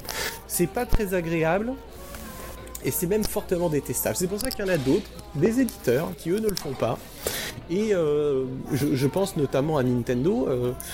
Est-ce que ça a été vraiment déjà, bon, ça a été euh, une, une- une- professionnellement une de mes plus belles journées. euh, C'était un peu une achievement. Après, on s'est regardé avec l'équipe, on s'est dit c'est bon, bah maintenant euh, que, si- que le jeu vienne au monde ou que le jeu vienne pas au monde, c'est bon, on l'a fait en fait. Euh, euh, on a travaillé dur pendant presque presque deux ans pour proposer quelque chose, faire venir Nintendo de, Kyoto euh, et de Seattle pour venir jouer au jeu. Donc ça c'est vraiment ça c'était vraiment notre achievement. Après on s'est dit bon voilà le reste c'est du bonus. Globalement comme on, comme on se l'est dit, même si on veut bien évidemment que le, jeu sorte, mais on on n'est pas gourmand, on n'était pas euh, on n'était pas spécialement gourmand dans, dans- les attentes. Et puis, euh, donc ça c'était vraiment un moment fort. Euh, Qu'est-ce que qu'est-ce que je dirais ben, Les moments jubilatoires euh, euh, et les moments problématiques. En fait, y a- je vais vous expliquer quelque chose qui arrive régulièrement et qui reflète un peu des deux. Le moment jubilatoire, c'est quand vous pitchez quelqu'un Vous avez pitché un, publisher, puis ce publisher il dit putain c'est génial, j'aime beaucoup, c'est vraiment très bien. Globalement 90% des publishers, euh, en tout cas sur notre jeu, ont vraiment aimé ce, sur ce qu'ils ont joué. C'est les retours qu'on avait de notre agence, c'est les retours qu'on avait euh, des publishers même euh, directement, ou même des semaines plus tard avec d'autres personnes euh, involved dans, dans le business. Euh, les gens, euh, voilà, globalement, à chaque fois, on a eu des très bons retours. Mais c'est pas parce que vous avez des bons retours, c'est pas parce que les gens aiment le chien ou aiment le garçon ou aiment l'histoire ou parce qu'ils trouvent ça joli qu'ils vont vous financer le jeu. Il y a, vraiment un monde entre euh, aimer, apprécier et payer. Parce qu'en fait, les gens qui viennent s'asseoir pour jouer et tester votre jeu, ce sont pas forcément, c'est même pas eux qui tiennent en fait le chéquier, c'est pas eux qui ont le euh, final. Donc il y a ce côté super jubilatoire d'avoir tous ces retours, de ces échanges, d'avoir des, des moments euh, magiques, et puis ce, re- ce retour de bâton qui est problématique parce qu'en fait il est récurrent, euh, d'avoir des gens qui se rétractent ou qui ne vous répondent jamais. J'ai plus 3-4 publishers en tête qui ne nous ont, euh, qui nous ont répondu. hein, plein de fois, on adore, on aime beaucoup, on aimerait bien, we want to move forward. Euh, donc ça, cette phrase, j'ai vraiment entendu régulièrement. Et au final, euh, qui ne vous donnent pas de nouvelles. Et quand vous les recroisez sur un salon, ils te disent Ouais, mais en fait, euh, le problème, c'est euh, c'est notre agenda, c'est compliqué. Peut-être d'ici deux ans, on reviendra. Il faut qu'on ait un agenda, il faut qu'on ait une place. Parce que c'est un jeu particulier. Saison du Paradis, Sins of Heaven, c'est un jeu particulier. C'est un mood game, quelque part, avec un côté aventure. Et donc, du coup, ce sont des jeux qui sont, voilà, qui sont, qui sont pas évidents à placer. Voilà un petit peu les aspects problématiques et jubilatoires euh, de, notre milieu. En tout cas, merci, merci encore beaucoup euh, bah, d'avoir répondu à nos questions, d'avoir pris du temps euh, bah, pour nous répondre. On espère de tout cœur que ton jeu fonctionnera, qu'il aura le succès qu'il doit avoir. Et merci encore. Eh bien, on remercie euh, du fond du cœur Nico Augusto encore qui a bien voulu se prêter au jeu des questions. Euh, bah, c'est très très très très très sympathique de ta part de, de nous avoir beaucoup, accordé oui. ton temps. C'est génial. Et puis depuis euh, le nombre d'années que je t'écoute et puisque j'ai pu lire euh, que tu as écrit de ta main, bah, je suis un petit peu ému quand même. Voilà, c'est c'est chou, c'est te merci fait encore. un gros bisou. Des bisous. Et puis reviens quand tu veux. Oui, c'est T'es le clair. bienvenu chez nous. Voilà, et puis si un jour t'es vraiment dans le sud de la France, euh, n'hésite C'est pas, l'apéro. on sait faire la bouillabaisse, l'apéro, tout ça, enfin c'est... Putain, va j'ai pas intérêt à mentir comme prendre un- Oui, faut pas mentir parce que je vais faire de la bouillabaisse de merde, moi j'ai jamais fait ça. Et euh, la Yoli. La yo bon. Eh bien voilà, le, ce podcast très long, particulièrement long, on touche à sa fin. Et oui. Voilà, on a, on a bien joué cette semaine et on est reparti sur les rails du plaisir ludique euh, pour la semaine prochaine. Ça, c'est sûr. Voilà, en attendant, portez-vous bien, jouez bien, c'est très important, soyez Oui. positifs, bah c'est- mieux que de ne pas l'être. On vous embrasse, merci à tous et toutes, Et surtout à toutes. et on vous donne rendez-vous la semaine prochaine. À Pour la chaîne. bientôt. Parce que nous, chez Geekorama, nous croyons que le jeu vidéo est plus qu'un simple amusement. C'est pourquoi nous vous garantissons un podcast de qualité. Geekorama, le jeu vidéo est une force.